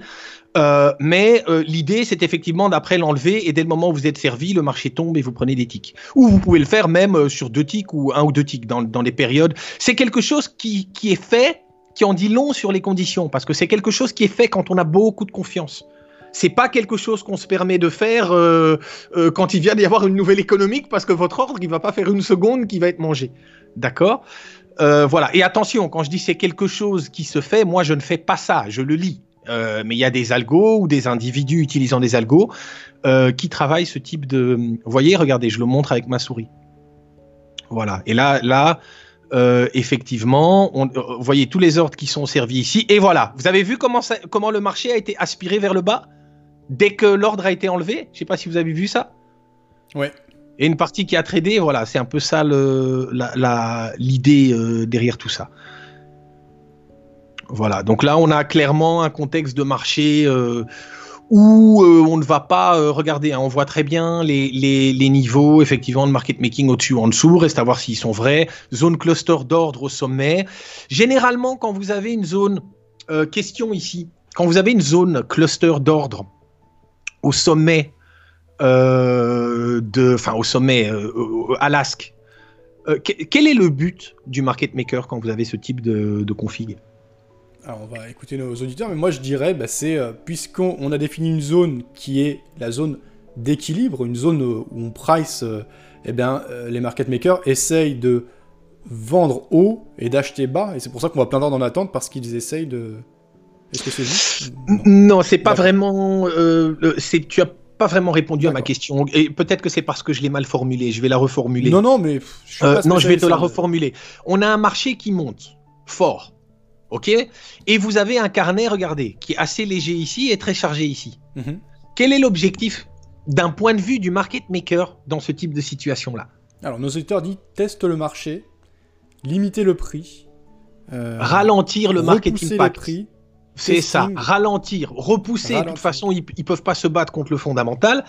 Mais l'idée ici est de ralentir les choses. C'est ce qu'ils font en marché calme. Si le marché est vraiment très, euh, le, niveau de transaction est très élevé et que vous avez beaucoup de volume, là, ils vont augmenter le market impact et au contraire faire l'inverse, alléger le carnet. D'accord? Donc le contexte est extrêmement clé. Il y a beaucoup de nuances dans, dans, dans, dans le trading au carnet. Donc c'est-à-dire que vous avez vraiment, ici, dans ce contexte-là, l'idée est de ralentir un petit peu les prix. OK? Euh, et regardez, mais c'est pas du tout euh, quelque chose où, parce qu'il y a beaucoup de gens, euh, je pense, qui liraient ça en se disant, oui, il y a beaucoup d'offres, donc le marché va baisser. Au fait, dans ce contexte-ci, c'est exactement l'inverse. Le but est de ralentir. Et d'ailleurs, regardez, ce que je fais, la première chose que je fais, c'est mettre un ordre d'achat. Il y a ma souris devant, mais c'est, je crois, 30, voilà, 30 soit. 30-75. Et voilà, j'ai même pas le temps de le faire. Que, et vous voyez, c'est vraiment tradé. Hein. Regardez toutes ces quantités ici. Il y a beaucoup qui trade. Il y a une partie qui est pooled, qui est enlevée donc du carnet. Euh, et et voilà, on est toujours dans cette zone, hein, vous voyez, avec, avec quand même le marché qui décale euh, par moment et qui n'est pas le fait, euh, ce décalage qui n'est pas le fait vraiment de, euh, dans ce cas-ci, de manipulation, mais qui est vraiment le fait de réels achats que vous pouvez voir s'imprimer à l'intérieur du tape. Et au niveau de bookmap que vous voyez avec les petites boules vertes. D'accord? Regardez ici, j'essaye de travailler le niveau de 33,50. Je mets directement un point de sortie à 34 un quart et on va voir si ça va aller j'enlève. Voilà, parce que je me dis que ça pourrait pousser un peu plus. Pourquoi ils essaient de ralentir le, mouvement? Quel est leur intérêt? Pourquoi ils se positionnent pas plutôt euh, à l'achat? Le, but, le but d'un, d'un, ils sont toujours positionnés des deux côtés. Ils ont l'obligation d'être des deux côtés. Tu peux pas coter uniquement un côté. Oui, le market maker est là. Au fait, j'en rappelle ici pour, pour vraiment que vous compreniez le, fond euh, ici de ce que je suis en train de, euh, de partager avec vous. Euh, en 2008, il y a des marchés qui ont été fermés pendant plusieurs jours, des marchés des futurs, parce qu'il n'y avait plus de market maker. D'accord? Donc c'est aussi essentiel que ça. Pas de market maker, pas de marché. Donc imaginez, quand vous avez un opérateur euh, en particulier qui a fait faillite, euh, je crois que c'était en 2011, 2010, 2011, on a 5-6 marchés qui ont été complètement fermés. D'accord? Le but du market maker, c'est de maintenir le marché en range. Et si vous regardez ces marchés euh, en général, surtout les marchés des indices, hein, qui sont des marchés bien market makers avec des bonnes quantités, ils sont quasiment toujours en range. Il y a des moments, et même, et même lorsque vous avez des moments où ils partent en, direction, ben, généralement, ils, sont, ils sont en range, ils partent en direction pendant deux minutes, et puis ils se remettent en range. Et, c'est euh, de par la manière dont ces marchés fonctionnent, ils sont faits pour fonctionner comme ça. Les gens qui apportent la liquidité sur ces marchés, les market make de manière à ce que le vendeur revenait au concept euh, d'origine euh, du marché. Le marché est là pour faciliter les trades un marché qui facilite les trades entre l'acheteur et le vendeur n'est pas un marché qui bouge tout seul dans une seule direction. C'est un marché où chacun a son opportunité de vendre et d'acheter à un prix euh, qui ne paraît pas euh, trop, euh, trop élevé ou trop bas. Voilà, selon le côté du trade où on se trouve. D'accord? Donc voilà, ça, vous montre ici un contexte un contexte particulier. Donc dans ces stratégies, dans ces contextes de peu de volatilité, on a tendance à pouvoir effectuer ce qu'on fait du, euh, ce qu'on appelle du scaling. Là, c'est le début du marché, donc j'ai pas encore vraiment, euh, on m'a pas vu le faire euh, parce que c'est le début de la session euh, j'ai pas encore la confiance nécessaire. Je je suis pas euh, j'ai pas un niveau de conviction qui est très élevé. Mais le principe du scaling, c'est rentrer des contrats sur plusieurs niveaux. C'est des choses que vous faites dans des marchés où vous avez beaucoup d'activités de market making. Regardez si vous regardez bien ce que je prends comme profit. Regardez ici encore, je travaille deux fois le même prix. Hein. Regardez ce que je prends comme profit Euh, je, je bide, je sors, je prends quoi? Deux ticks au début, je veux prendre 3 et puis je crois. Ah voilà, si, non, je déplace mon ordre parce que je vois que j'y arriverai même pas tellement c'est calme. Hop, voilà, je prends deux ticks, je vois que ça a marché, je, je rebide. Hop, je me prépare à prendre un peu plus parce que je vois qu'il y a un peu plus de pression. J'hésite sur la sortie. Euh, j'hésite toujours sur la sortie. Ah non, je crois que j'étais pas encore servi au fait. Je viens d'être servi, excusez-moi. J'étais en train de, de, regarder le marché, je faisais pas attention à l'ordre. Et je me dis finalement, je vais sortir au point d'entrée. Hop, sorti au point d'entrée. Je suis toujours en train d'essayer de jauger plus ou moins les choses. Je ne rentre pas avec des scale-in, scale-out, etc. Donc euh, des rentrées progressives de contrats sur plusieurs niveaux pour accumuler plus d'exposition dans une direction. Parce que le marché ne m'offre rien de particulier. C'est chaque fois des 1 ou deux ticks, euh, un tick de paire, deux ticks de paire, deux, trois ticks de gain. Et vous voyez, je sais pas à combien on avait commencé. Là, on est à combien de minutes? Je sais pas où je dois regarder. Euh... Ah oui, voilà, je suis à 8 minutes. Donc regardez, j'avais commencé à 75 euros. Et à 8 minutes, avec ces petites opérations par-ci, par-là, euh, on est à 8 minutes à 262. Donc vous voyez, c'est pas comme ça. Euh. Mais ce qui est bien, c'est que si vous identifiez bien les conditions de marché, c'est des petits profits euh, régulier. Et si vous voyez, il n'y a jamais vraiment de grands risques parce que dès le moment, vu que le marché n'est pas très directionnel et pas très volatile, il n'y a jamais vraiment de moment où euh, je prends un gros stop ou euh, où je, je, me retrouve complètement décalé, où je me plante complètement sur la lecture du marché. Voilà, là je vois que le tape commence à être rapide. J'ai des ambitions parce que j'ai été là suffisamment tôt. Donc je me dis, ah vous voyez, j'ai déjà l'ordre là parce que j'espère un décalage rapide, mais au fait je suis trop gourmand. Donc j'enlève et je mets, et là, vous voyez, c'est un trade euh, parce que j'étais prêt. Et vous voyez, j'ai déjà ma souris sur 32 au cas où je suis servi pour remettre, euh, euh, pour remettre un ordre supplémentaire. Et finalement, ce marché bouge tellement vite que j'arrive même pas à, à booker mon gain, donc je ressors encore une fois au point d'entrée. voilà, deuxième, j'avais deux contrats en tout, donc il y en a un que je sors au point d'entrée, un que je sors avec un petit profit. Euh, et voilà, et ça montre vraiment le type. Bon, la vidéo elle est assez longue, donc je vais pas euh, parce que je crois que c'est un peu en, dormant euh, de voir quand le marché fonctionne comme ça, mais c'est vraiment ça. Hein. Vous voyez, regardez, même si vous voyez ce qui se passe au niveau du PNL, au bout de 12, 13 minutes, on est à 362 euros, donc c'est des petits profits comme ça. Mais le but quand vous faites ça, oui, vous prenez des profits et vous vous protégez au cas où après ça décale et que vous prenez une perte mais vous êtes positionné dans le bon sens au moment où ça va décaler fort. Et là, vous essayez de garder le contrat euh, le plus longtemps possible. Il n'y a pas de raison. D'accord?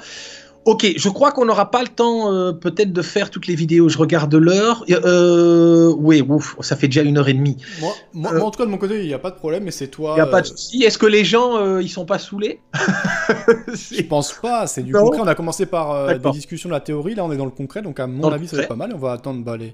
les, points de vue. là, je vois les, dernières remarques. Donc, les gens réagissaient.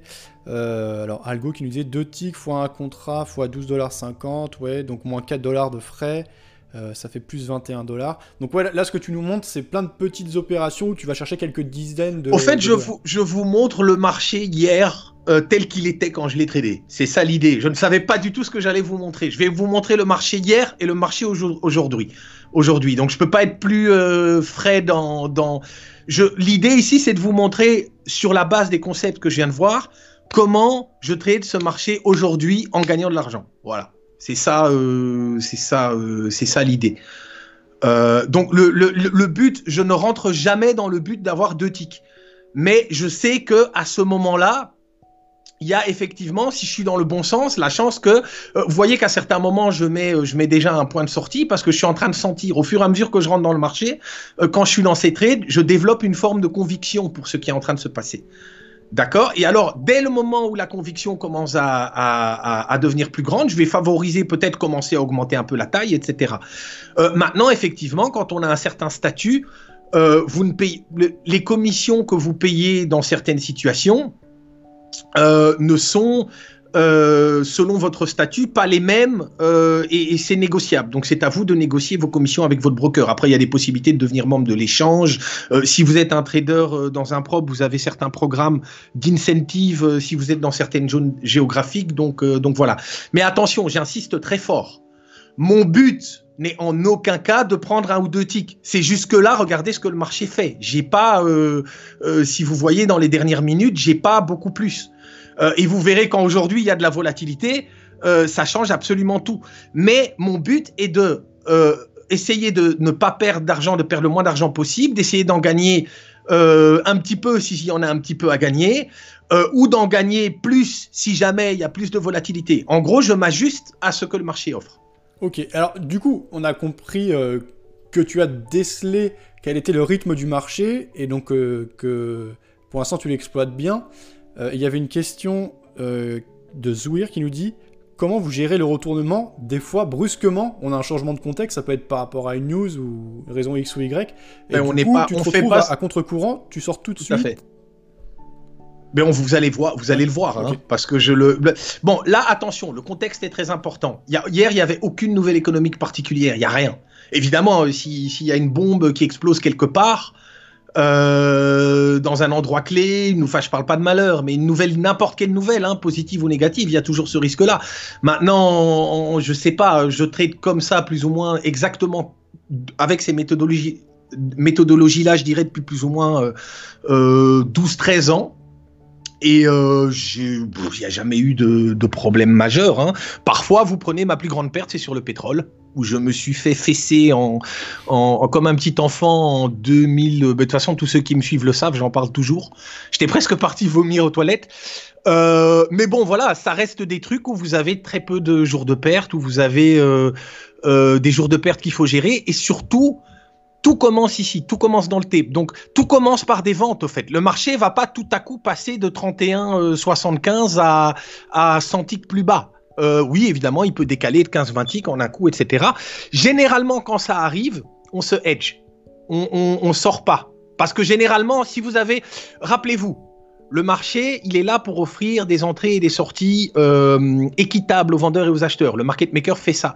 Donc généralement, quand vous avez un gros mouvement dans un sens, il y a très souvent un contre-mouvement. C'est pas obligatoire, mais statistiquement, c'est ce qui arrive le plus souvent. Donc généralement, si vous savez que vous prenez de la pression, mais qu'après ça part dans l'autre sens, et c'est pour ça que tous les gens qui utilisent euh, euh, des méthodes différentes se retrouvent très souvent à avoir euh, des stops qui sont pris euh, tout le temps et puis le marché se retourne parce que nous on est là pour euh, travailler et être la contrepartie de ces stops. On sait très bien les endroits où les ordres marché arrivent qui sont des stops et on sait les endroits où les ordres marché arrivent et où c'est de l'initiation de position. Il y a personne qui va aller vendre euh, le plus bas de la journée si c'est pas un stop qui est touché. Et si vous avez euh, euh, 250, 400 contrats qui traitent sur les plus bas et que c'est violent et que vous euh, sur une, zone de 20 ticks vous avez des ordres marché de vente euh, sur les plus bas alors que il est, on voit que le mouvement est exténué, c'est les stops. Dès que les stops sont touchés, le marché peut se retourner.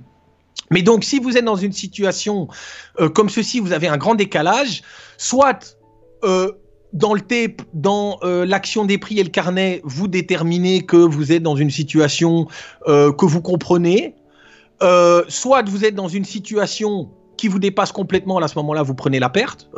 Une perte va vous... en début de journée, vous pouvez être beaucoup plus agressif parce que une grosse perte, on va dire, euh, vous fait plus ou moins euh, une demi-heure, 35 minutes de trading si après vous êtes en synchro, si vous savez pourquoi vous l'avez prise, ou alors c'est un événement rare et là à ce moment-là vous vous hedgez. Et si vous êtes capable, parce que moi je traite des spreads aussi, c'est pas le sujet aujourd'hui, mais si vous êtes capable de gérer vos, sorties de chacune des, positions, vous pouvez vous retrouver à gagner beaucoup plus que ce que vous aviez initialement euh, prévu. Pourquoi? Parce qu'à ce moment-là, euh, il suffit de, si le mouvement, parce qu'en fait, il y a deux possibilités. Soit le mouvement est directionnel contre vous, et s'il est directionnel et que vous êtes edgé, et que vous, pouvez alourdir un peu plus votre edge euh, en, lui donnant de la direction, et c'est comme si vous inversiez votre position. Dès que c'est fini, vous sortez, et dès ce moment-là, si le contre-mouvement continue et vous remet au point d'entrée, voire passe votre point d'entrée, vous pouvez récupérer ce trade de l'autre côté. Donc c'est toujours l'idée d'utiliser, euh, de surtout ne pas devenir un consommateur de liquidité. C'est toujours un peu ça l'objectif. Maintenant, évidemment, vous avez des fois où euh, vous prenez euh, vous prenez un hard stop et alors en, recours suprême, vous avez le risk watching euh, du broker, de la boîte avec laquelle vous travaillez si vous êtes en propre, qui vous coupe de toute façon. Mais dans certains cas, vous êtes coupé. C'est pas parce que vous avez un daily loss limit, on va dire à 3000 euros ou, ou, ou 1000 euros, que vous aurez cette perte-là. Parce qu'avec le slippage, ça peut parfois prendre 40-50% supplémentaires. Donc, euh, donc voilà. Mais après, euh, ça m'est euh, en, 15 en 13 ans, ça m'est arrivé une fois. Donc euh, voilà, et il y a une époque où maintenant je suis un petit peu moins, je, suis très actif maintenant parce que je suis forcément je suis enfermé. Euh, mais euh, sinon, quand on me sort de ma cage et que je suis en liberté, généralement je trade de 2-3 heures. mais quand j'étais plus jeune, il y a une dizaine d'années, je pouvais trader vraiment tout quoi. Je pouvais trader l'ouverture européenne, puis je pouvais trader l'ouverture américaine, puis je pouvais trader la fermeture américaine. Je pouvais faire la totale, comme je fais un peu maintenant. Du coup là, tes 2-3 heures, c'est euh, à partir de l'ouverture américaine et les deux trois. Euh, pour le moment, euh, ben, ça a changé au fait. Avant, j'étais, je me moquais des traders américains. J'avais pas mal de discussions parce que je disais oui à croire que les limit up moves sont faits pour empêcher les traders européens se passent. Mais un petit peu avant, quand on était au cœur de la crise, vous vous rappelez, pendant la session Globex, c'était limit up, limit down, limit up, limit down, etc. Enfin, surtout limit down. Euh, et donc voilà. Euh, mais pour le moment, c'est organique, hein, donc ça peut changer. Mais pour le moment, c'est vraiment euh, les États-Unis, l'ouverture US que je traite le plus. À moins qu'il y ait une nouvelle économique, là, je peux être derrière mes écrans quand il y en a une à 14h30, comme c'est souvent le cas. jeudi, on aura les jobless claims, donc on va voir ce que ça va donner. là, je serai là, bien sûr. donc voilà. Ok. C'est quelque chose que tu recherches le mouvement? Pas forcément.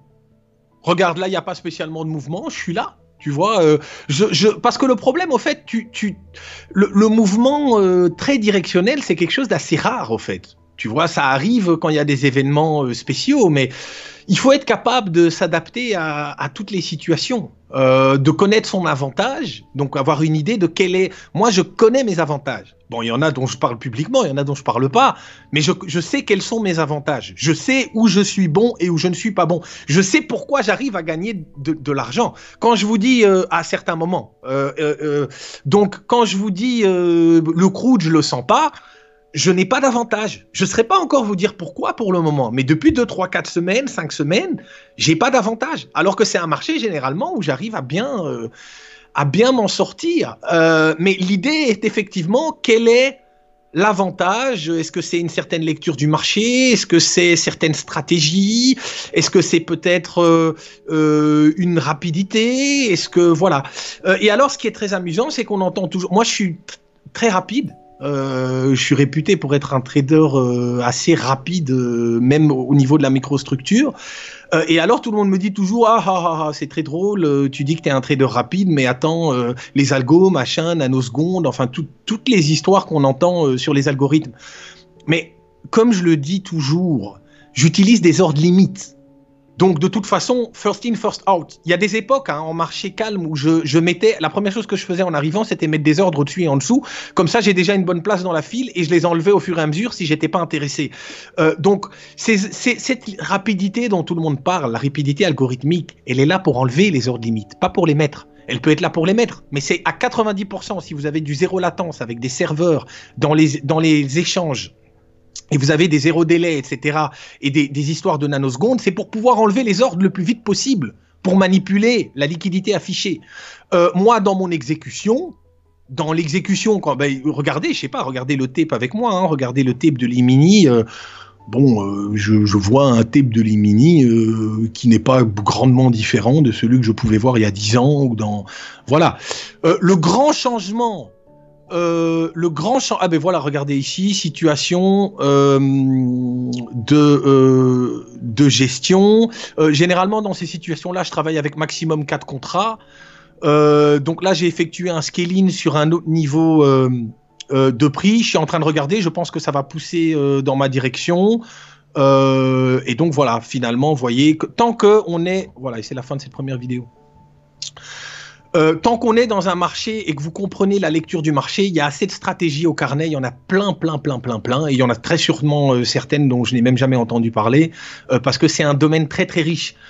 tant que vous avez une bonne lecture, l'important c'est comprendre le contexte. Après, appliquer la stratégie, même un enfant de 11-12 ans, s'il l'a bien comprise, est capable de le faire. donc je, termine ce que je vous disais sur le, le tape. Ce tape, qui est ici euh, ben, l'exécution, euh, les exécutions qui sont affichées euh, en temps réel, il n'est pas beaucoup plus rapide que, oui, parfois un peu plus rapide dans certaines situations, mais il n'est pas beaucoup plus rapide qu'avant. L'enjeu, c'est que la rapidité est utilisée pour enlever les ordres très vite. C'est ça, c'est ça l'enjeu rapidité. Il y a, y a, une grande misconception à, à, ce sujet-là. Il y a vraiment un grand, euh, une grande incompréhension, un problème de compréhension euh, de la part de beaucoup de gens qui pensent que euh, le tape il descend comme une mitraillette, tac tac tac. Ça peut arriver qu'il descende comme, arriver descende comme une mitraillette, mais c'était déjà le cas il y a, il y a 15 ans. Donc c'est vraiment au niveau et je vous je vous renvoie encore au rapport de l'AMF, qui est vraiment exceptionnel. Euh, et que je repartagerai, je vais le retrouver, je vais le repartager, où il parlait d'un utilisateur qui avait envoyé, donc un des market makers avait envoyé, euh, je crois, 20 millions de messages pour être exécutés sur 30 ordres.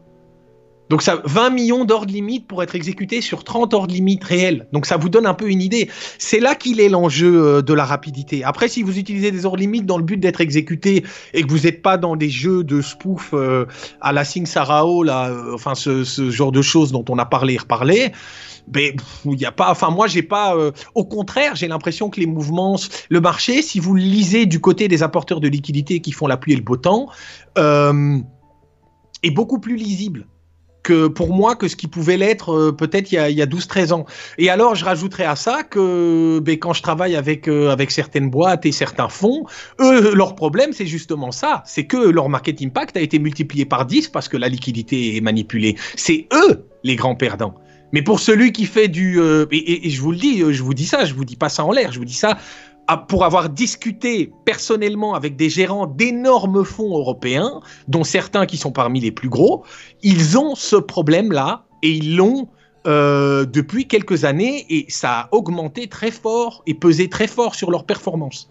Ça peut parfois aller jusqu'à faire la différence entre, entre un trade long terme qui devient moins profitable, voire négatif, parce que le market impact qu'ils ont eu euh, pèse lourd sur le débouclage. Et, j'en rappelle ici à l'exemple de Kerviel et la Société Générale avec euh, l'équipe euh, l'équipe qui avait été mandatée pour débloquer ces positions et on estime à plus ou moins un quart de la totalité de, de leur perte au débouclage de la position. Donc ça fait cher le market impact.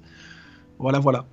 Mais il n'était pas question au moment d'ajouter une petite taxe pour empêcher toutes ces annulations d'ordre qui peuvent euh, quelque part fausser. Euh, Ils en ont beaucoup parlé, mais le problème, vous, vous savez, euh, nous, on, enfin les, les, les, les, marchés sont électroniques, donc à côté de ça, vous avez des plein de nouvelles places financières qui ont les crocs longs et qui seront très heureux eux, de ne pas appliquer ces taxes-là. regardez au niveau des Émirats, ils ont des échanges futurs qui sont euh, qui sont en plein développement. vous avez plein, hein, vous avez plein d'endroits. donc on est dans un contexte mondialisé d'hyper compétitivité où tout le monde recherche les volumes, sachant que le Rex pour, pour notre nos fuseaux horaires, c'est vraiment le Rex et le CME qui font la donne. Après, on a un petit peu l'ICE, euh, on a un petit peu Life, etc. Mais les, gros marchés, en tout cas ceux que moi je vois le plus trader avec le plus de volume, sont ces marchés-là. Euh, il suffit que euh, un jour ils mettent une taxe, un autre marché euh, voulant faire du développement euh, dans une juridiction plus exotique le fera. Après vous me direz oui mais à ce moment-là il faut imposer les gens de, au niveau de l'endroit où leur fonds est basé. je vous renvoie à l'endroit où les fonds sont basés en général. Je veux dire c'est l'ingénierie financière ne manque jamais de de subtilité quand il s'agit de d'optimiser. voilà, certains diront évasion fiscale, d'autres diront optimisation fiscale. Bon, tout dépend euh, le, point de vue et l'angle de regard qu'on a là-dessus. Euh, mais voilà, euh, en tout cas, pour le moment, il n'y a pas de taxe comme ça. mais je crois qu'elle serait pertinente. la liquidité recommencerait à vouloir dire quelque chose. Donc voilà, alors que c'est plus vraiment le cas je parle de la liquidité affichée, donc. Hein. Euh, donc voilà. Alors on reprend. Euh, vous voyez, hein, ça continue. Euh, c'est quand ça? Juste, Kevin, tu, fais toujours de la formation ou plus du tout? Ben, je, En fait, je m'étais concentré vraiment sur le côté institutionnel. Je pense revenir. Je suis en train. De, au fait, je, je vais tout avouer, Fabien. Je redessine mon site pour les particuliers. J'ai payé le redéveloppement du site il y a 5 ans. Donc ça te donne un peu une idée. J'ai jamais fait euh, le truc. Et puis j'ai vu faire un premier projet et puis après je suis jamais concentré là-dessus. Mais là, ayant été enfermé chez moi, j'ai eu l'occasion, c'est presque fini. Euh, donc voilà, j'ai pris un peu ce truc-là par les cornes. Euh, j'ai une formation que je donne, que je donnais une ou deux fois par an à Bruxelles, que j'ai donné la dernière fois ben, il y a, ça va pas faire un an, mais quand même déjà il y a quelques mois. Il y en a une qui est prévue en juin. J'ai toujours des gens avec des profils très intéressants. L'année passée, j'avais un trader de la Société Générale, si je me rappelle bien. donc c'est vraiment, c'est vraiment assez intéressant. Euh, et là, au fait, je crois que ce qui intéresse vraiment les gens, c'est le côté plus en ligne, etc. J'étais un peu dépassé là-dessus, alors que j'étais un des premiers à le faire en 2007-2008. Euh, euh, et là, je vais essayer de remettre en ligne toutes ces vidéos qui sont très riches. Et alors, éventuellement, proposer certains trucs en ligne et essayer de recréer une communauté. parce que c'est ça qui me manque le plus, c'est le fait de pouvoir interagir avec des gens et de pouvoir partager ce cela qui est plus, qui est pas vraiment un travail pour moi, mais beaucoup plus une passion. D'ailleurs, ben regarde, tu me donnes un, un Webi de, de une heure, quoi, ça fait deux heures là déjà? Ouais. D'accord. Ouais, bon voilà, donc c'est un peu ça l'idée. Euh, mais je vais revenir à un site propre avec des trucs un peu, euh, des vidéos de l'époque qui sont un peu organisées, etc. Euh, et en particulier, il y a une chose que vous devez tous voir, je t'en ai parlé Fabien, on en reparlera off euh, record, c'est cette vidéo sur la création monétaire. Je t'ai envoyé le lien en preview qui était faite par Julien, auquel je passe le bonjour, qui est au Qatar, je pense maintenant, qui est un trader qui tradait beaucoup le Bund, avec lequel je bossais en 2010. Euh, et cette vidéo, en quatre volumes, explique comment fonctionne la création monétaire. Et je crois que le contexte actuel avec le Q Infinity et les milliards euh, qui sont balancés par la Banque Centrale Européenne, les 750 milliards, vous devez la voir. Elle est vraiment... Euh, c'est quatre donc je crois c'est trois ou quatre vidéos avec une partie question-réponse. Et c'est hyper riche et ça vous permettra de comprendre énormément de choses. Euh, et ça, c'est quelque chose qu'on avait fait euh, en 2010-2011 à l'époque de la, à l'époque de la crise grecque ou un peu avant, je suis plus sûr. Euh, donc voilà. Et autre chose là, rien à voir. En fait, moi, le trading court terme, j'en ai fait beaucoup et euh, j'ai beaucoup aimé, mais euh, j'en fais beaucoup moins. Et je pense que je vais continuer à plutôt me concentrer sur le moyen long terme. Bah, dit ça, oui. Parce qu'en fait, euh, ça, ça, a beaucoup d'impact psychologique en fait sur ton humeur de la journée, alors qu'en moyen long terme, ça m'impacte pas du tout psychologiquement. Je veux dire, je fais mes, mes, trucs et puis je peux complètement passer à autre chose. Alors que le trading court terme, quand tu es dans un mauvais jour, moi, ça avait tendance à trop m'impacter mon humeur, etc. Et, sur le long terme, c'est compliqué à, gérer. Toi, ça va Il n'y a aucun problème quand tu prends même une journée? Bon, j'en je, j'en ai vu de toutes les couleurs. Euh, donc euh, bon, j'arrive à gérer. Après ça, l'idée est effectivement euh, qu'il y a une dissociation. Au fait, il faut dissocier le résultat et se concentrer sur le processus. Euh, c'est rare que j'ai une idée nette de mon PNL. Parfois, je suis tellement concentré sur le, sur le carnet, je sais que je suis positif ou que je suis négatif, mais j'ai pas une idée nette de mon PNL, quoi. Euh, je le regarde et après, je me fais, ah oui, c'est là que je, bon, là, j'ai concentré des trucs parce que j'ai beaucoup d'écran. Euh, mais c'est oui, on se fait on se fait une idée plus ou moins. Mais au plus on se concentre sur le résultat. Au fait, il faut bien concevoir la chose comme un avantage statistique qui est appliqué. Vous appliquez un avantage statistique dès le moment où vous vous concentrez sur un résultat isolé, ça n'a aucune pertinence. Euh, donc voilà. Et alors, vous avez deux grandes familles. Hein. Vous avez les stratégies des gens sur le plus long terme où ils vont prendre 50 traits de perdants et puis un trait de gagnant peut les rendre millionnaires. Hein. C'est, je caricature, mais c'est vraiment ça. Et puis, il y a les gens comme nous où on a 90% euh, de traits de gagnant et un trait de perdant peut euh, euh, eh bien vous manger dans, le, pire des cas qui arrive parfois une fois ou deux fois dans un mois peut vous manger les 90 traits précédents. Voilà, ça n'arrive pas tout le temps, mais c'est possible. Donc c'est au fait, on n'a rien sans rien. moi, l'impression que j'ai est exactement l'inverse. J'ai l'impression qu'avec ma lecture, mon truc, mon truc est très pointu. Ce que je fais, c'est très pointu. Euh, dans, la manière dont je le pratique. Je sais exactement là où j'ai un avantage, là où j'ai pas un avantage. Je regarde un carnet pendant une ou deux minutes, je sais très bien, là ça se passe, là ça se passe pas, là si je vais, ça va pas aller pour moi. Et dès ce moment-là, euh, eh bien, je me concentre euh, sur le processus et sur ce que je, sais faire. Je sais qu'une perte isolée sur un échantillon, parfois je peux prendre, je sais pas, des, des 3, 400, 500 trades sur la journée, n'a aucune importance particulière. Euh, maintenant, si jamais j'ai 2, 3, 4 jours de perte d'affilée, normalement ça arrive pas. Là, je commence à sérieusement euh, me poser des questions et baliser un peu sur euh, oulala, qu'est-ce qui, qu'est-ce qui se passe? Parce que là, clairement, il y a un problème. Euh, donc ça, normalement, j'ai des, des coupes-circuits internes qui font que, voilà. Mais, normalement, la clé, je pense, c'est connaître son avantage, au fait. D'accord, donc savoir vraiment quel est mon avantage, qu'est-ce que je fais moi, Kevin Tosh sur le marché, qui fait que j'arrive à extraire de, l'argent là où certains n'arrivent pas à l'extraire. Et qu'est-ce qui fait que là où d'autres arrivent à extraire de l'argent, moi, euh, je n'arrive pas à en extraire. Quel est leur avantage que moi je n'ai pas?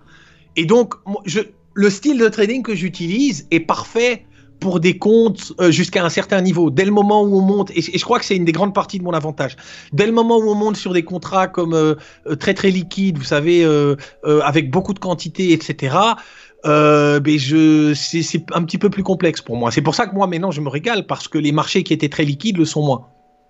Donc, donc voilà.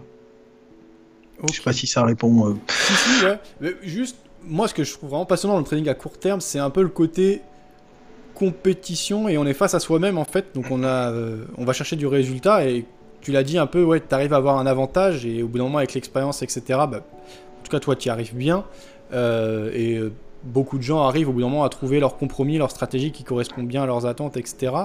Mais je trouve qu'on est un peu seul. Alors que quand on va sur le moyen long terme, en fait, on est dans le sens du marché et je trouve qu'il y a moins de pression sur moi-même en tant que trader. En fait, c'est juste euh, voilà, une petite parenthèse. D'accord. D'accord. Ouais, non, c'est très intéressant. Euh, je dirais que je crois que c'est vraiment une. Je vois comme tu es. Tu vois, je, te regarde là, je vois que tu es posé. tu vois quelqu'un de posé, de d'assez. tu n'as pas l'air extrêmement émotif, etc. Moi, j'ai tendance à être beaucoup plus. Je suis très très très speed. Euh, je, si jamais vous me mettez sur une position swing, bon, j'ai gardé parfois pendant très longtemps des positions swing euh, euh, qui, qui, commençaient en intra et que je gardais volontairement en swing sur l'or à l'époque des explosions de l'or. ceux qui me suivaient à l'époque dans les vidéos s'en rappellent. Et, et donc, j'allais aux toilettes à 3 heures du matin, je vous passe les détails, et j'étais obligé d'aller checker, quoi. C'était parce qu'avec Globex qui est ouvert. Alors qu'ici, je sais que je fais un truc ça a une fenêtre de début, une fenêtre de fin. Chaque trade a une fenêtre de début, une fenêtre de fin.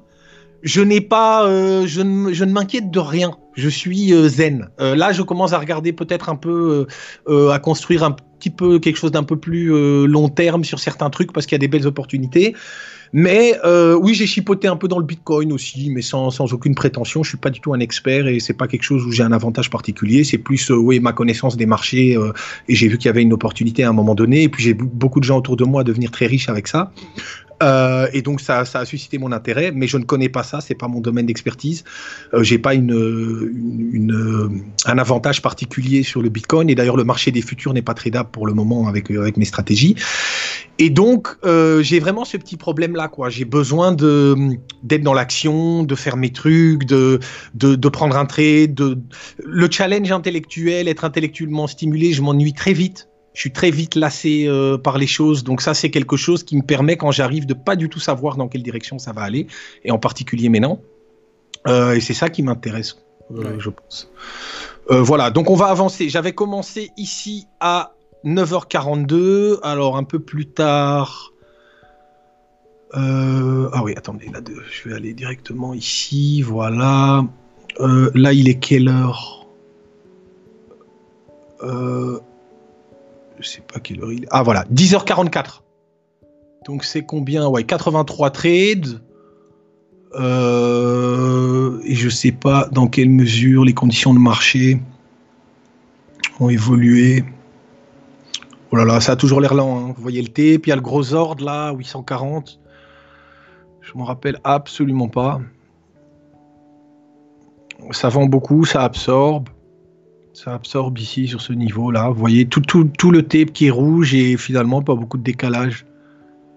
Euh, vous voyez, j'ai mis Easy Money is Long. Donc euh, j'ai identifié une pression euh, plus une pression haussière. Et vous voyez, tout est absorbé. Hein. Il y a quelqu'un ici qui a un iceberg. Quand vous voyez des niveaux d'absorption comme ça, je suis intéressé par le niveau. Je ne sais pas si je vais arriver à être servi vu, la, vu le, le, le tape, ça m'étonnerait. Et ça, c'est moi, ça, c'est ce que je déteste le plus quand j'ai un marché qui monte tout seul sans retracement euh, au carnet, parce qu'au carnet, on a toujours des micro-retracements. C'est ce qui me frustre le plus, au fait.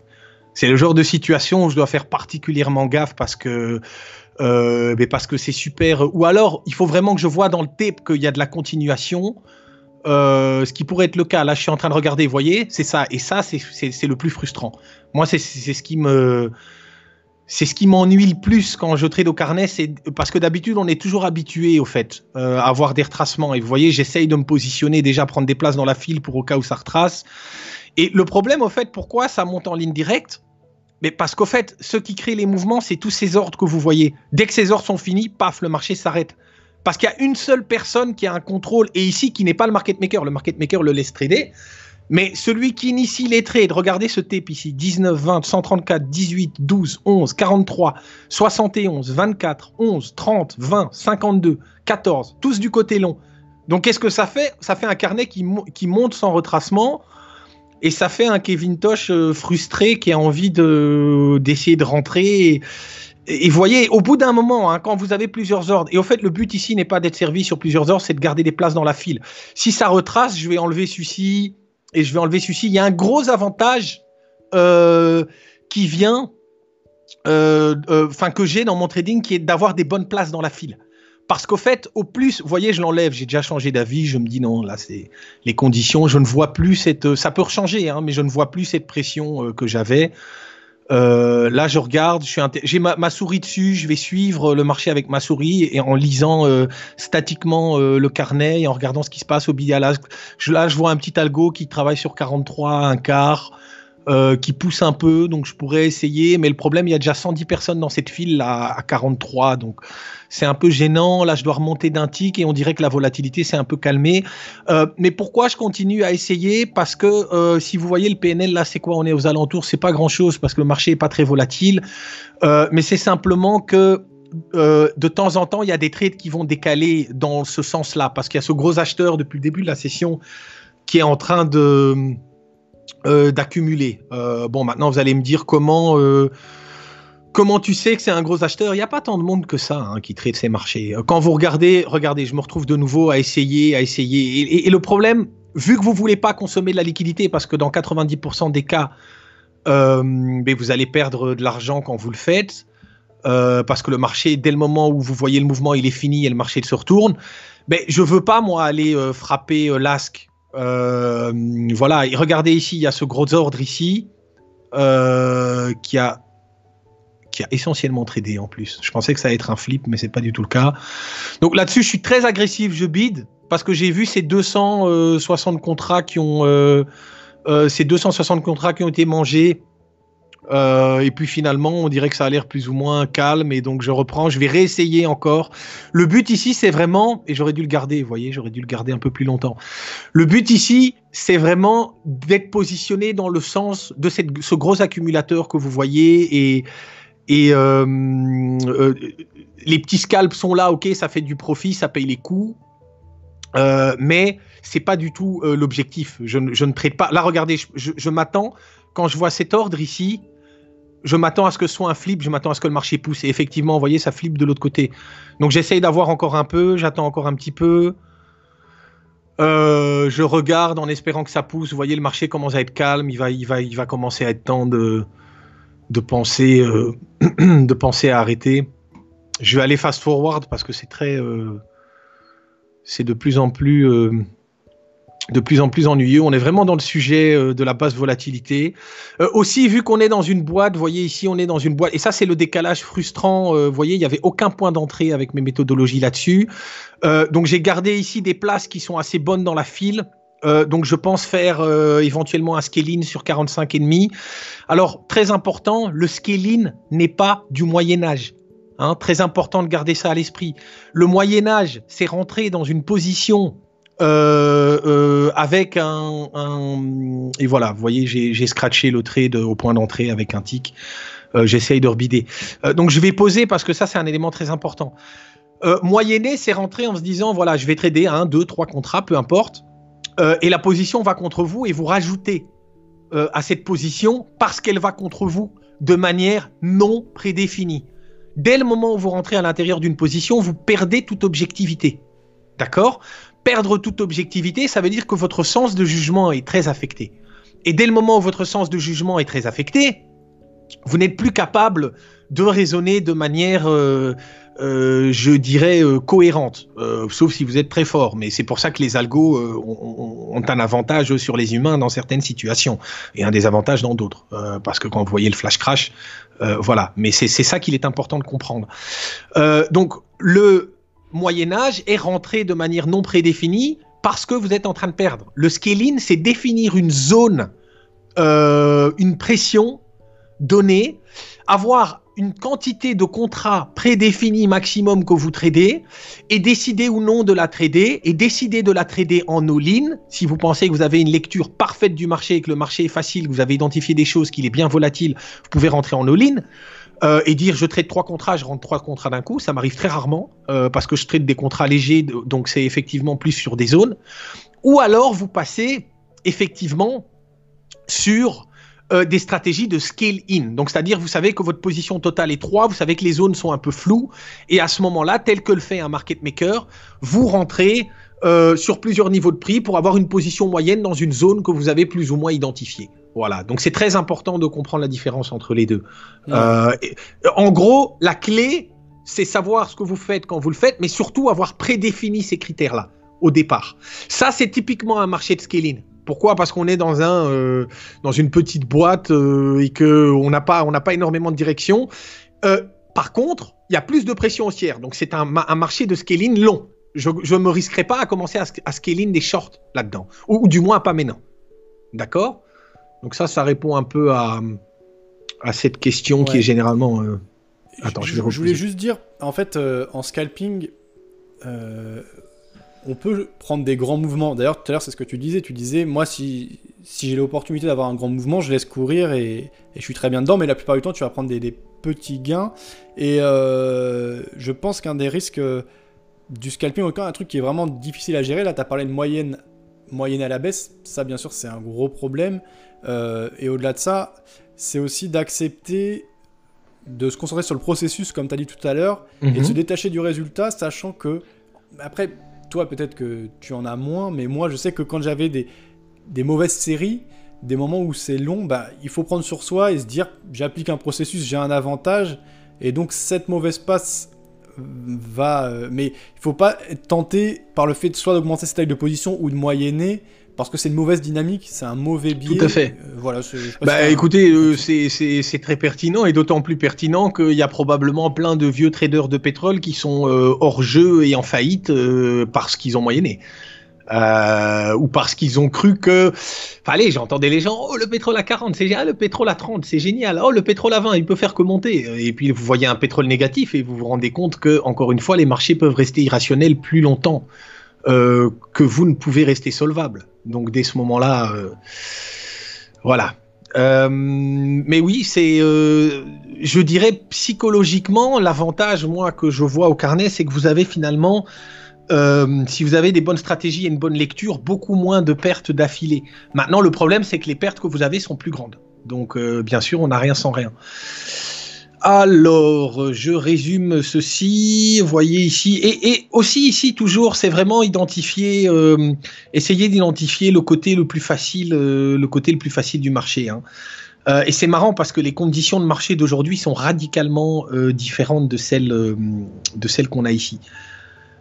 et pour être honnête, c'est très très rare de scalper pour deux ticks. Euh, généralement, euh, ou alors c'est vraiment sur des contrats plus lourds, et moi c'est pas du tout les stratégies que j'utilise. généralement, on cherche plutôt 8 à aller entre 6 et 10 ticks, 12 ticks, quelque chose comme ça, dans des conditions plus ou moins normales. Ok, en prenant chaque fois un risque moyen, soit de vous scratcher au point d'entrée, soit de vous prenez 3-4 ticks de risque, généralement. Euh, sauf événements rares qui arrivent une fois sur, euh, je sais pas, 30, 40 trades, un truc comme ça. Voyez, regardez ici, euh, je suis rentré, je vois que ça pousse, je me dis, ok, là j'ai réussi à attraper cet animal indomptable. Vous voyez, je sors pas, hein. j'attends et j'enlève encore mon, ma, sortie, j'attends et je le remets beaucoup plus haut, comme ça j'ai déjà une place dans la file. C'est un bon exemple, ça. Vous voyez, ça pousse. Je sais que j'aurai jamais l'exact plus haut, l'exact plus bas, sauf si le marché est volatile et que, et que j'ai une très très bonne lecture prédictive de la volatilité. Mais euh, voyez, là, je suis encore euh, en train de me dire voilà, il faut, euh, je vais attendre que, que ça pousse. Je dis oui, j'ai envie de sortir, mais je sais qu'il y a vraiment un avantage du côté long. Ça, c'est ce que j'essaye de faire depuis le début.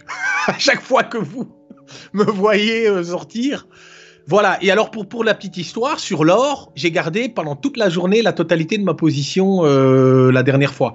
Euh, j'avais posté mes résultats, ça avait été retweeté notamment euh, par plusieurs personnes, notamment de l'industrie, etc. C'est ça l'objectif.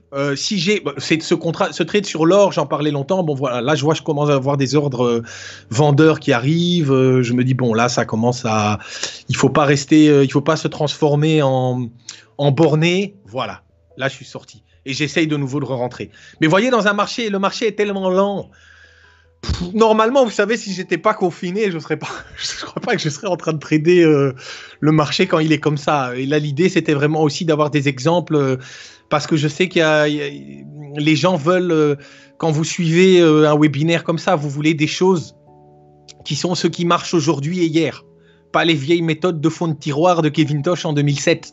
Donc c'est un peu euh, la raison pour laquelle euh, voilà. Regardez là, j'enlève encore mon ordre parce que voilà là ça commence à là ça commence à ressembler un peu plus à quelque chose. Mais j'arrive pas à être servi. Vous voyez, j'hésite toujours tout le temps à enlever mon ordre ou pas. Euh, voilà. mais vous voyez cette pression côté long quoi. Donc c'est un peu ça. Voilà. donc ça c'est les trades. Quand, quand, vous me voyez tripoter depuis le début, c'est ces trades là que j'essaye de prendre. Maintenant même avec ce tripotage. Euh, vous regardez votre structure de commission. Euh, si vous prenez 2-3 ticks, euh, c'est 25 ou 37 dollars sur l'IS, vous déduisez votre aller-retour et ça reste du petit cash, mais c'est du cash qui va vous permettre soit de payer les paumes éventuelles d'un trade perdant d'après, soit de payer votre operating cost. mais c'est pas pour ça que, en tout cas moi, c'est pas pour ça que je scalpe. Voilà. Alors, autre environnement, autre session. Bienvenue dans l'environnement post, parce qu'il y a l'avant et l'après pétrole négatif. Bienvenue dans l'environnement post-pétrole négatif. Euh, donc aujourd'hui, 9h42. Euh, je ne sais pas si je me rappellerai encore de tous les trades. Je ne me rappelle pas toujours. De temps en temps, je me rappelle de certains. Mais quand il y en a beaucoup. Euh, ouais, donc l'ouverture était volatile là. Vous voyez, regardez la différence. On dirait même pas le même, on dirait même pas le même instrument tellement c'est différent. Donc là, on commence aussi. J'ai pris seulement, euh, j'ai pris seulement un aller-retour. Et bizarrement, à ce moment-là où je trade, il y a une pression haussière plutôt. Je ne sais pas si vous la voyez. Hein. Elle est assez, euh, elle est assez nette. Quand je dis haussière, pour l'instant, je regarde pas Bookmap. Je suis en train de regarder le, carnet. Euh, Bookmap peut m'aider pour la structure, pour les choses comme ça voyez, regardez, ma souris est à droite, elle est déjà prête à sortir. Dans un contexte de volatilité, volatilité comme ça, je sais que j'ai un avantage parce que je suis très rapide. Je suis très rapide et j'ai une bonne. Mes deux avantages, c'est la rapidité et l'anticipation de la volatilité. Donc, de, manière prédictive, j'arrive à anticiper la volatilité. Là, je vais être beaucoup plus euh, regardant avec des scalings, par exemple. Euh, je vais être beaucoup. Voilà, vous voyez, je sors directement. Dès que je vois que ça va pas, je vais prendre un ou deux tics, euh, euh, de, perte. Voilà, là je suis encore un, peu en train de chercher mon côté. Hein. Est-ce que je vais plus travailler ça long? Est-ce que je vais plus travailler ça short? Au début, c'est vraiment en rentrant en position avec des petits traits par-ci par-là que je commence à développer le feeling pour, euh, la séance avec mes stratégies. Voilà, 50. Si j'avais su qu'un jour je traderais les mini S&P, Regardez, je suis prêt à enlever le contrat parce que je pense que ça peut pousser plus.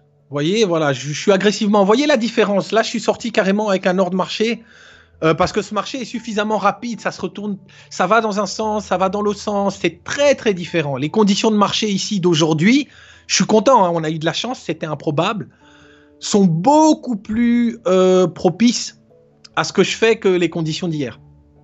Et comme ça, ça vous montre vraiment deux, euh, deux euh, logiques de marché complètement différentes. Toujours un peu en train d'essayer de jauger euh, à l'ouverture. Je suis beaucoup plus agressif en général à l'ouverture. Hein, vous voyez là, ça pousse un peu contre moi. J'arrive à sortir au point d'entrée. J'essaye pour l'instant de jauger si euh, je suis plus, je vais plus travailler le côté long ou le côté short. C'est un peu ce que j'essaye de d'évaluer. Toujours prêt à sortir. Vous voyez là, je, je, je scratch deux ticks sur celui-là. Et puis dès le moment où j'aurai, euh, je commencerai à avoir une conviction, euh, je commencerai à être un peu plus, euh, un peu plus agressif. Là, c'est encore un petit peu, je teste encore un peu le marché. Il y a 8 trades qui ont été pris depuis le début.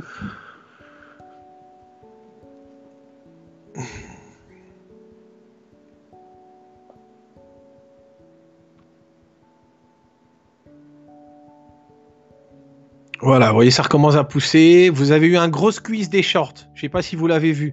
Quand vous avez le carnet qui pousse dans une direction et plein de stops de short, des gens qui voulaient shorter à l'ouverture, probablement à cause de l'affaire euh, des nouveaux plus bas sur le, le, joint du crude, euh, qui était très lié, que j'ai sur un autre écran.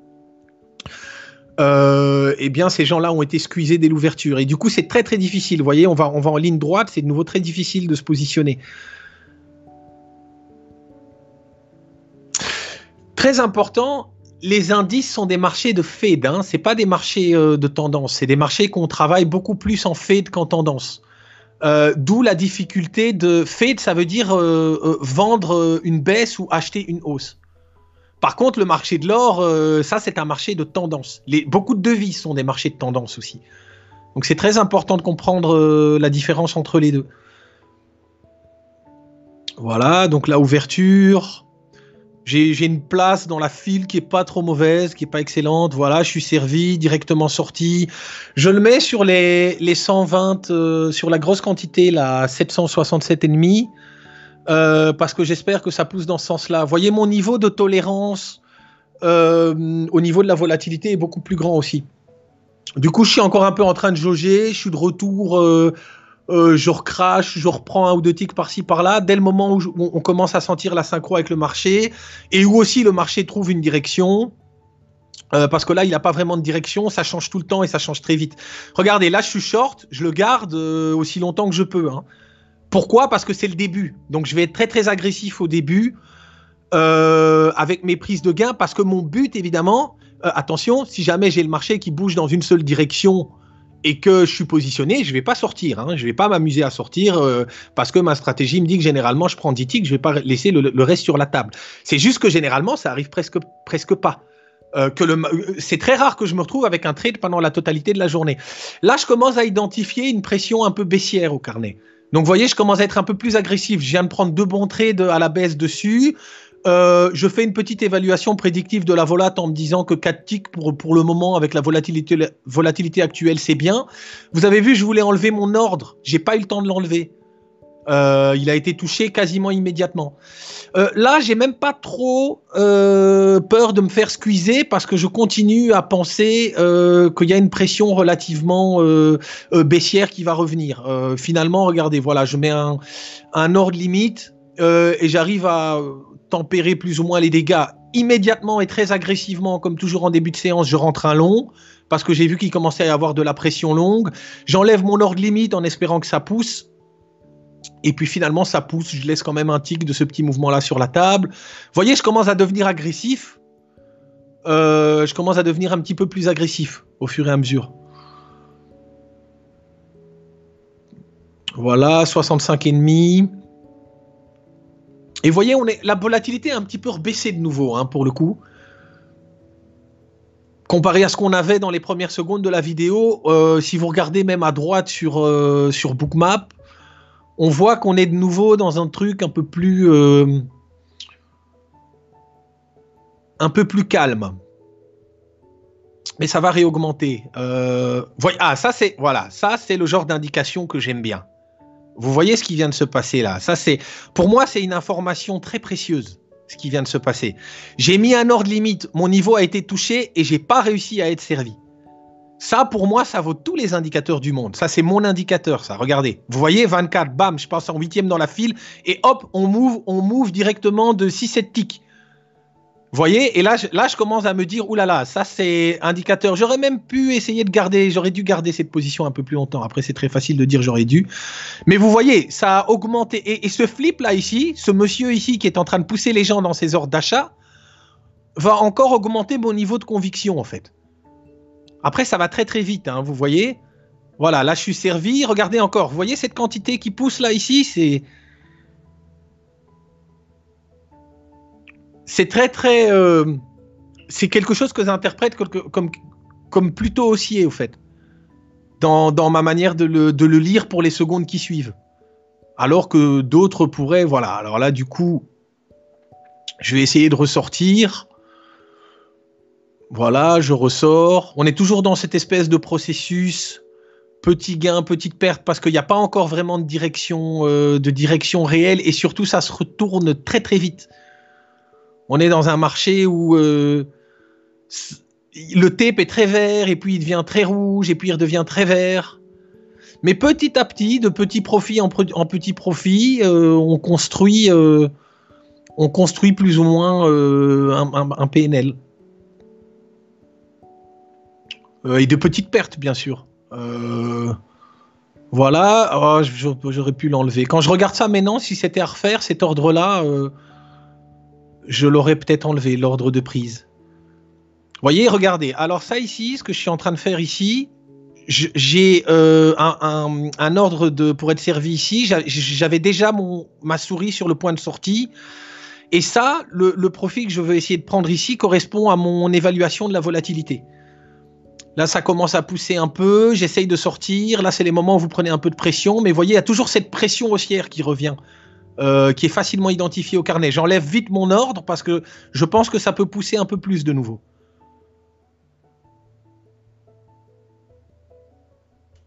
Voilà, et j'arrive pas à être servi. Donc je dois. Euh, vous voyez, c'est très. Dans ce genre de cas, quand vous avez euh, un marché un petit peu sans pression claire, je dirais pour le moment légèrement haussière, mais sans pression claire, vous n'avez pas beaucoup d'opportunités d'être servi. Vous avez vu, je voulais essayer d'être servi, mais j'ai pas vraiment eu la possibilité. Alors là, j'ai bidé, à 63. sorti au point d'entrée avec un tic de perte, j'essaye de bider 62. J'espère retourner un petit peu plus haut, 3-4 ticks probablement plus haut. Et finalement, je prends un tic de perte de nouveau. Et du coup, je crois que ça, c'est quoi les derniers. Euh, euh, la dernière période de trading. Ah voilà, ben là on va passer euh, à la suivante. Après, c'était devenu un petit peu plus calme. Et puis alors ici, on est de retour à 10h06 voyez où je suis à 46 et 1112. Euh, et si je me rappelle bien, il y a des bons, il y, a la volatilité qui augmente un petit peu à un moment donné. Et toujours plutôt du côté, si je me rappelle bien, plutôt du côté long. Je crois qu'après ça part un peu du côté, du côté short, si ma mémoire est bonne. Alors, j'ai euh, des auditeurs qui me demandent si je peux transmettre les questions. Euh, Bien sûr, je vais faire pause. Ok. Et on a presque fini. Hein.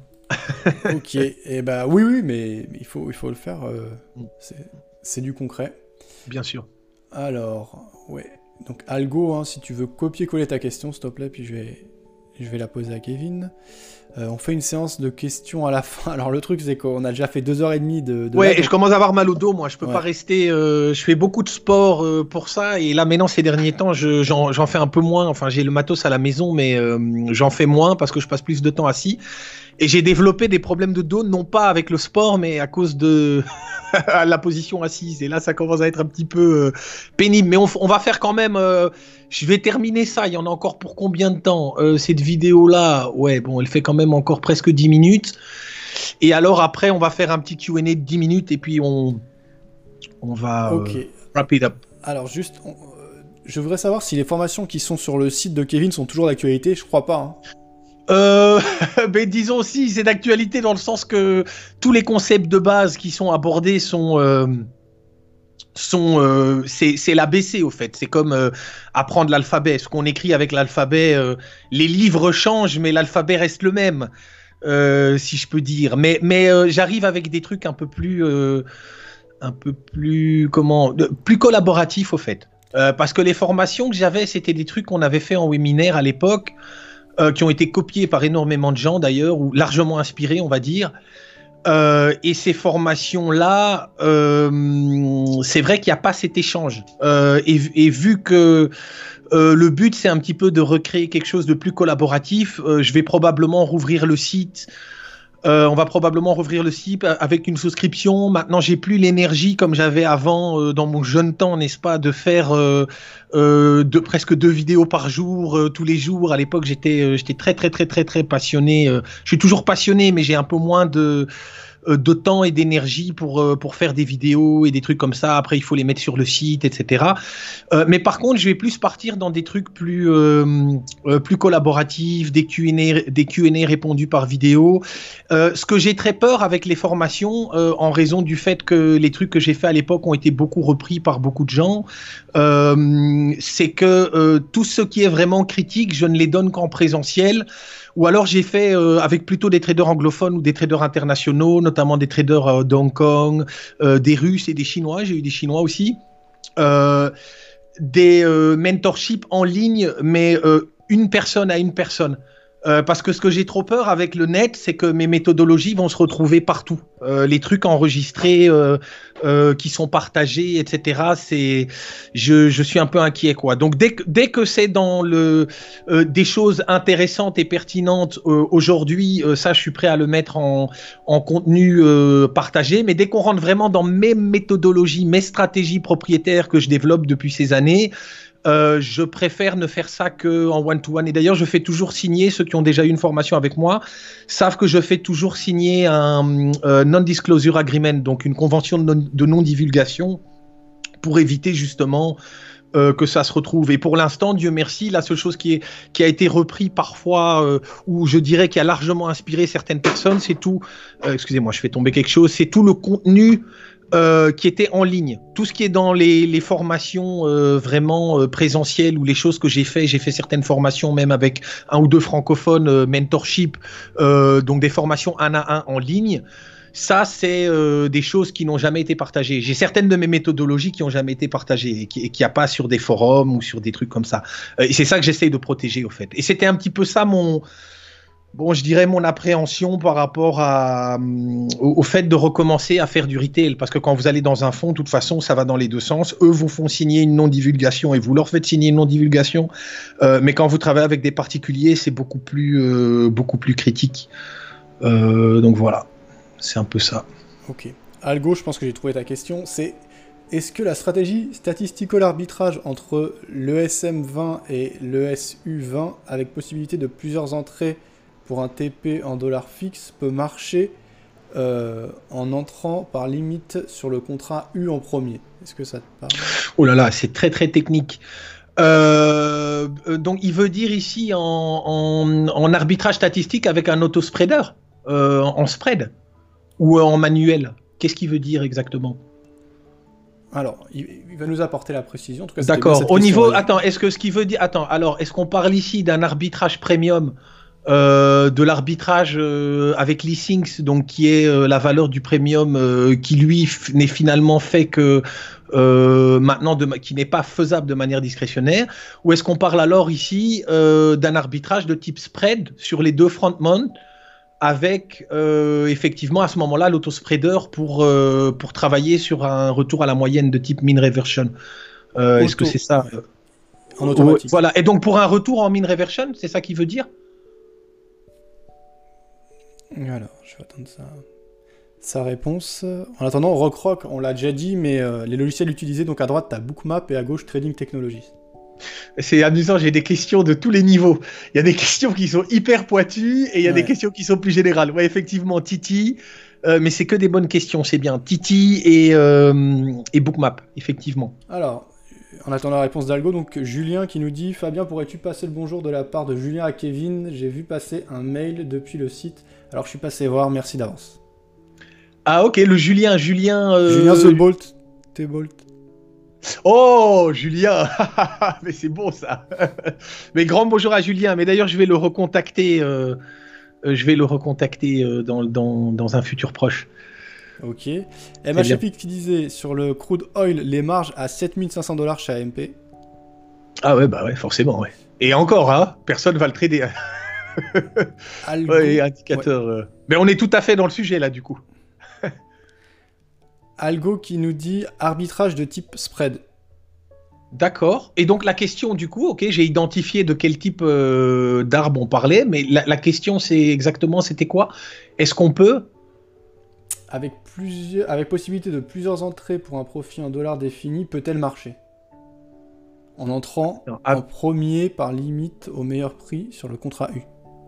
Tout à fait, oui. Si tu travailles, si tu travailles, euh, si tu identifies, évidemment, il faut définir ton ratio. À partir de quel moment euh, tu rentres. Euh, moi maintenant personnellement, ce ne sont pas des stratégies que j'utilise. Quand je travaille en, entre guillemets, c'est pas vraiment de l'arbitrage, c'est plus du spread. Euh, je suis plus sur des contrats euh, intercontrats, pas intra-contrat inter-échéance. Donc après c'est voilà, moi j'aime bien quand ça quand ça bouge un peu.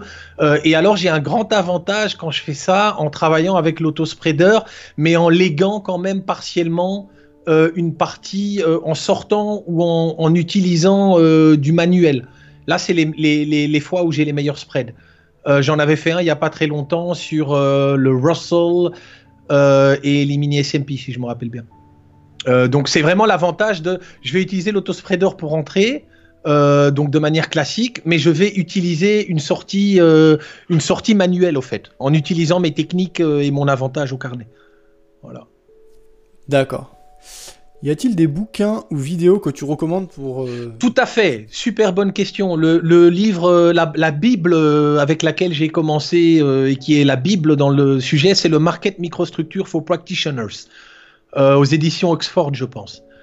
après, il y a le Algo, Algorithmic Trading DMA qui est pas mal aussi.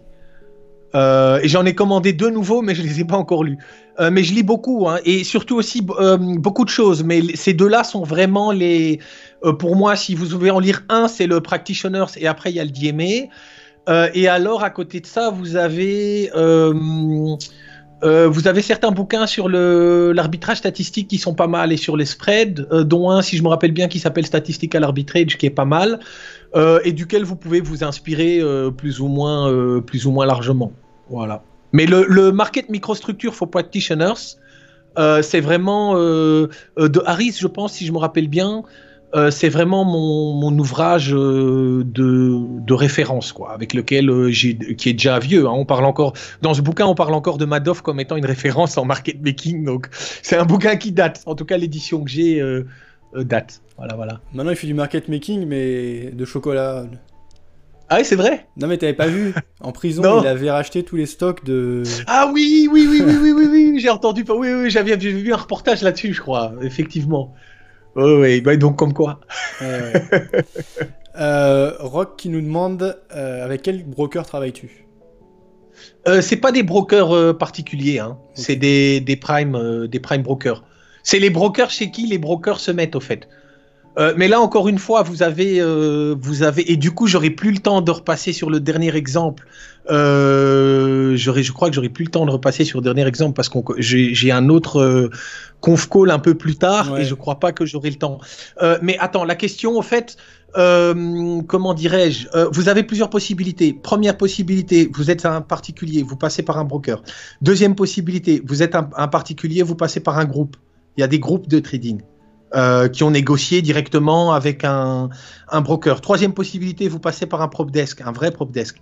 Là, à ce moment-là, vous avez la possibilité euh, soit d'être en seg, soit d'être en non-seg. Généralement, si vous êtes en non-seg, euh, vous auriez des moins bons avantages en risk watching et en levier. Si vous êtes en seg, non, qu'est-ce que je vous dis? C'est l'inverse. Si vous êtes en non-seg, vous aurez des meilleurs avantages, mais vous êtes au risque. Euh, vous, avez plus de risques. Pourquoi? Parce que vos fonds seront mélangés avec les fonds du propre. Et quand on a vu la faillite de Futex et la faillite de plein d'autres euh, boîtes de propre, euh, généralement, les gens préfèrent avoir un compte ségrégué.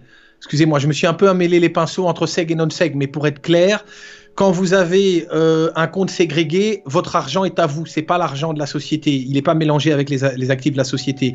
Quand vous avez euh, un compte non ségrégué, votre argent est mélangé avec les actifs de la société. Quand il y a eu la, faillite de MFG, ils avaient mélangé le seg et le non-seg. Euh, Futex récemment, d'après ce que j'ai compris, leur faillite c'est la même chose, ils ont mélangé le seg et le non-seg. donc moi j'aurais tendance à vous dire, gardez un bon compte bien ségrégué, bien à part. Histoire que votre argent ne soit pas mélangé avec l'argent du desk. Mais généralement, eux vont, vont plutôt vous pousser à être, euh, à voir votre argent mélangé avec le leur. Voilà. Ok. Comment pourra-t-on te contacter pour une formation présentielle? Il y en a une qui est prévue en juin compte tenu de la situation. Je ne sais pas si elle aura lieu. Euh, mais sinon, c'est KT à Trading Analyse ou sinon sur le site tradinganalyse.com, il y a un formulaire qui marche encore. Si tout va bien dans les trois semaines, deux semaines qui suivent, il devrait y avoir un nouveau site tout frais, tout beau, tout neuf.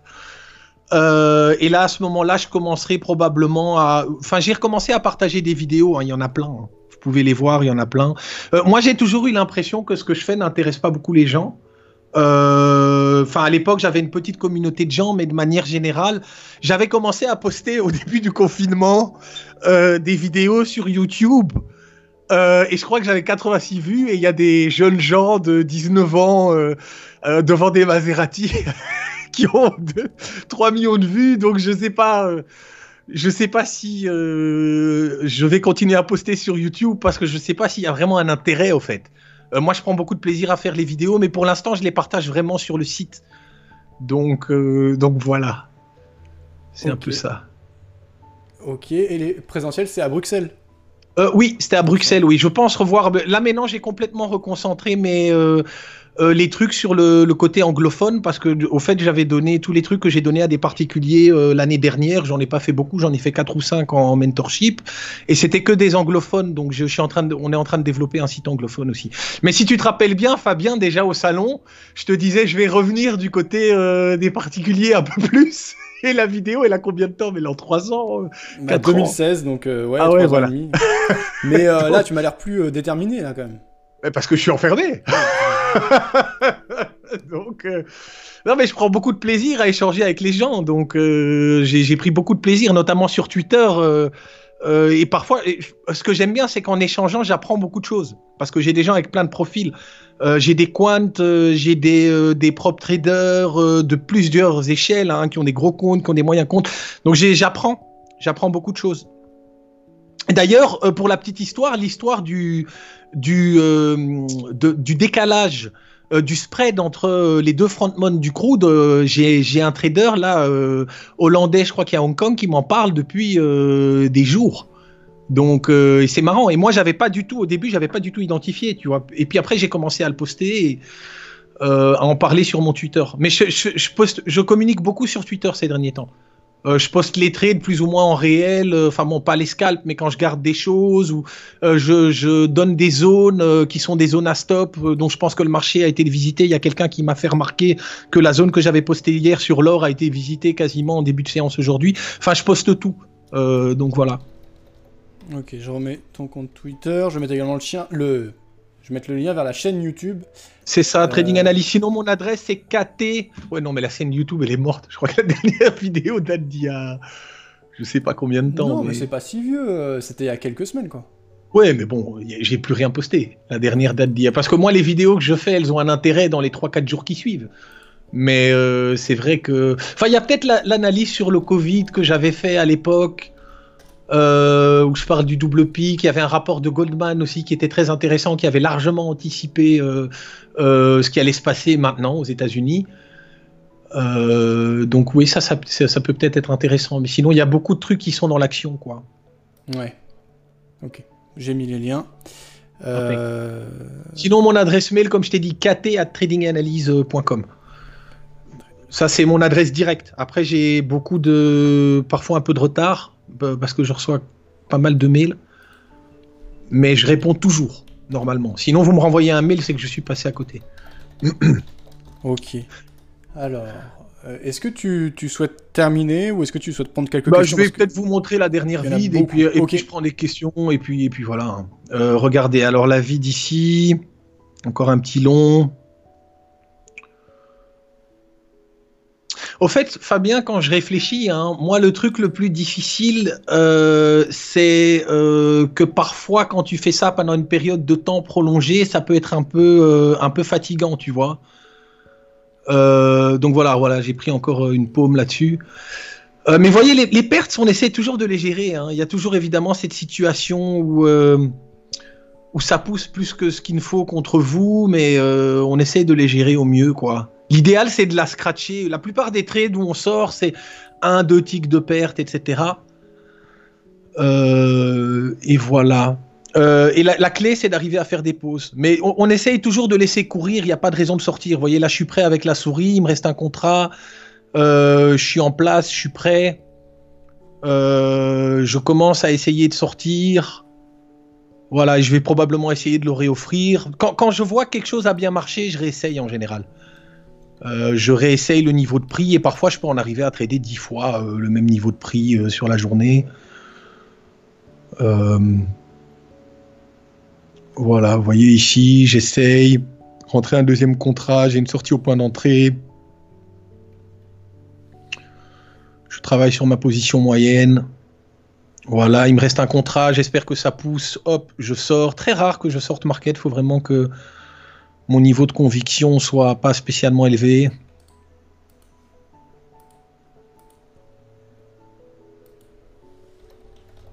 Ouais, tout à fait. Hein. la vidéo sera disponible en replay pour les auditeurs qui demandent.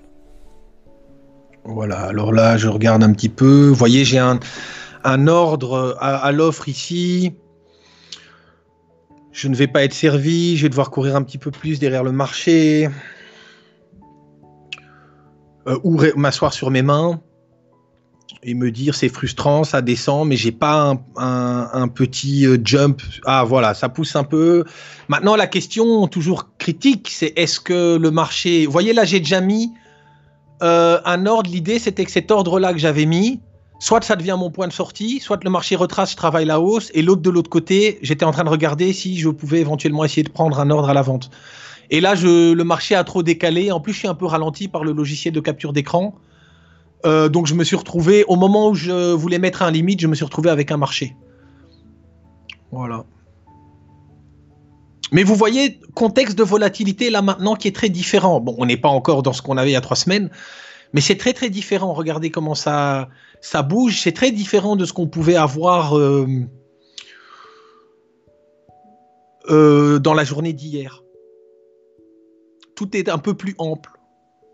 Même si le marché reste bien, assez bien tenu, hein, c'est pas énormément, euh, volatile, mais c'est quand même beaucoup plus volatile euh, que ce qu'on avait, euh, même si on n'est pas dans la grande volatilité de la peur qu'on a pu avoir il y a quelques semaines. Voilà, là j'ai trouvé un petit point là, on va voir si ça va donner quelque chose. Là c'est le genre de truc où vous rentrez, ça marche tout de suite, c'est le genre de prix que vous avez envie d'essayer de retravailler quoi, quand ça se passe comme ça. Du coup, allez, on va aller jusqu'à la fin de celle-ci, et puis après, je prends les questions, et puis euh, voilà, il y a encore 4 minutes sur celle-ci. Petite trade perdant de 2-3 ticks ici, mais non.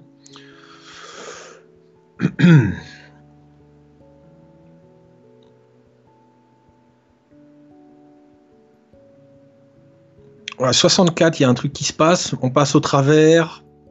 Je continue à garder l'espoir sur 64.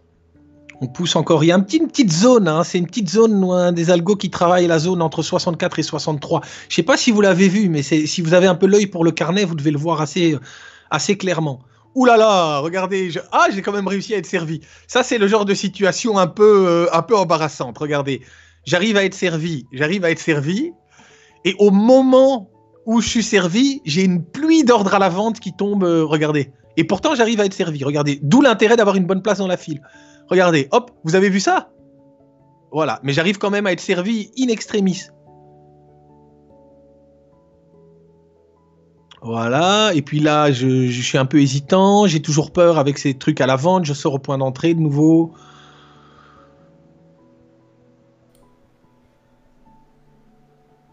Vous voyez que ça commence à s'accumuler un peu côté... Euh, la, pression commence à arriver un peu côté short. Hein. Euh, donc j'essaye de me positionner et je prends chaque fois des scratchs sur au point d'entrée ou avec un tic de perte, mais j'ai cet objectif d'essayer de prendre un gros trade euh, parce que euh, il commence à avoir de la pression à, la vente à l'intérieur du TIP. Il y avait une question, Fabien, je pense. Ah, il y, en a, pas mal. est-ce que tu trades seul ou est-ce que tu trades en contact avec des gens? On est 650. On est un groupe de 600. Non, je plaisante. Je suis absolument seul. Il y a pas de... Ou enfin, je suis seul. Je suis en contact avec des gens. J'ai accumulé beaucoup de contacts bah euh, dans ma dans ma carrière. Donc, on est en contact virtuellement. mais j'ai eu tendance à beaucoup bouger et bon, finalement, chacun prend un peu. on est dans des environnements où tout le monde peut un peu choisir la, la destination qu'il veut. Et du coup, ben, les gens. J'avais des très bons amis qui sont maintenant en salle de marché chez AXA en France.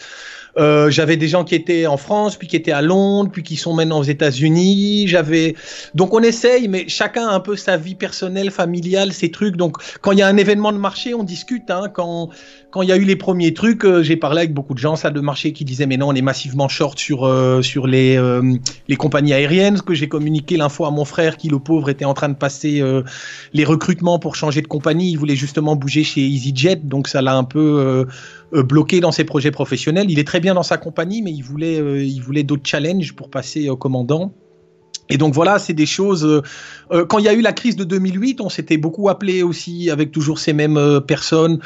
maintenant, en termes de trading, le trading que je fais tel que je le fais, je suis en contact avec des gens. Il y a des gens que je connais physiquement parce qu'on s'est rencontrés. Il y a d'anciennes, d'anciennes personnes que j'ai formées. Là, pour l'instant, j'ai formé un, un trader russe euh, qui, a un très gros compte et qui a des performances euh, impressionnantes, euh, qui s'était trompé, qui avait, posté sur Twitter un message, il pensait que c'était un message privé, il a posté son PNL de 18 000 euros sur la journée en message public, on a eu le temps de l'enlever. donc je lui ai envoyé un Skype privé en lui disant ouais mais est-ce que est-ce que tu as fait ça volontairement? Il me fait mais non, je pensais que c'était un message privé, mais c'était un samedi. et puis deux heures après, on l'a enlevé. Le, temps, le temps qu'il s'en rende compte.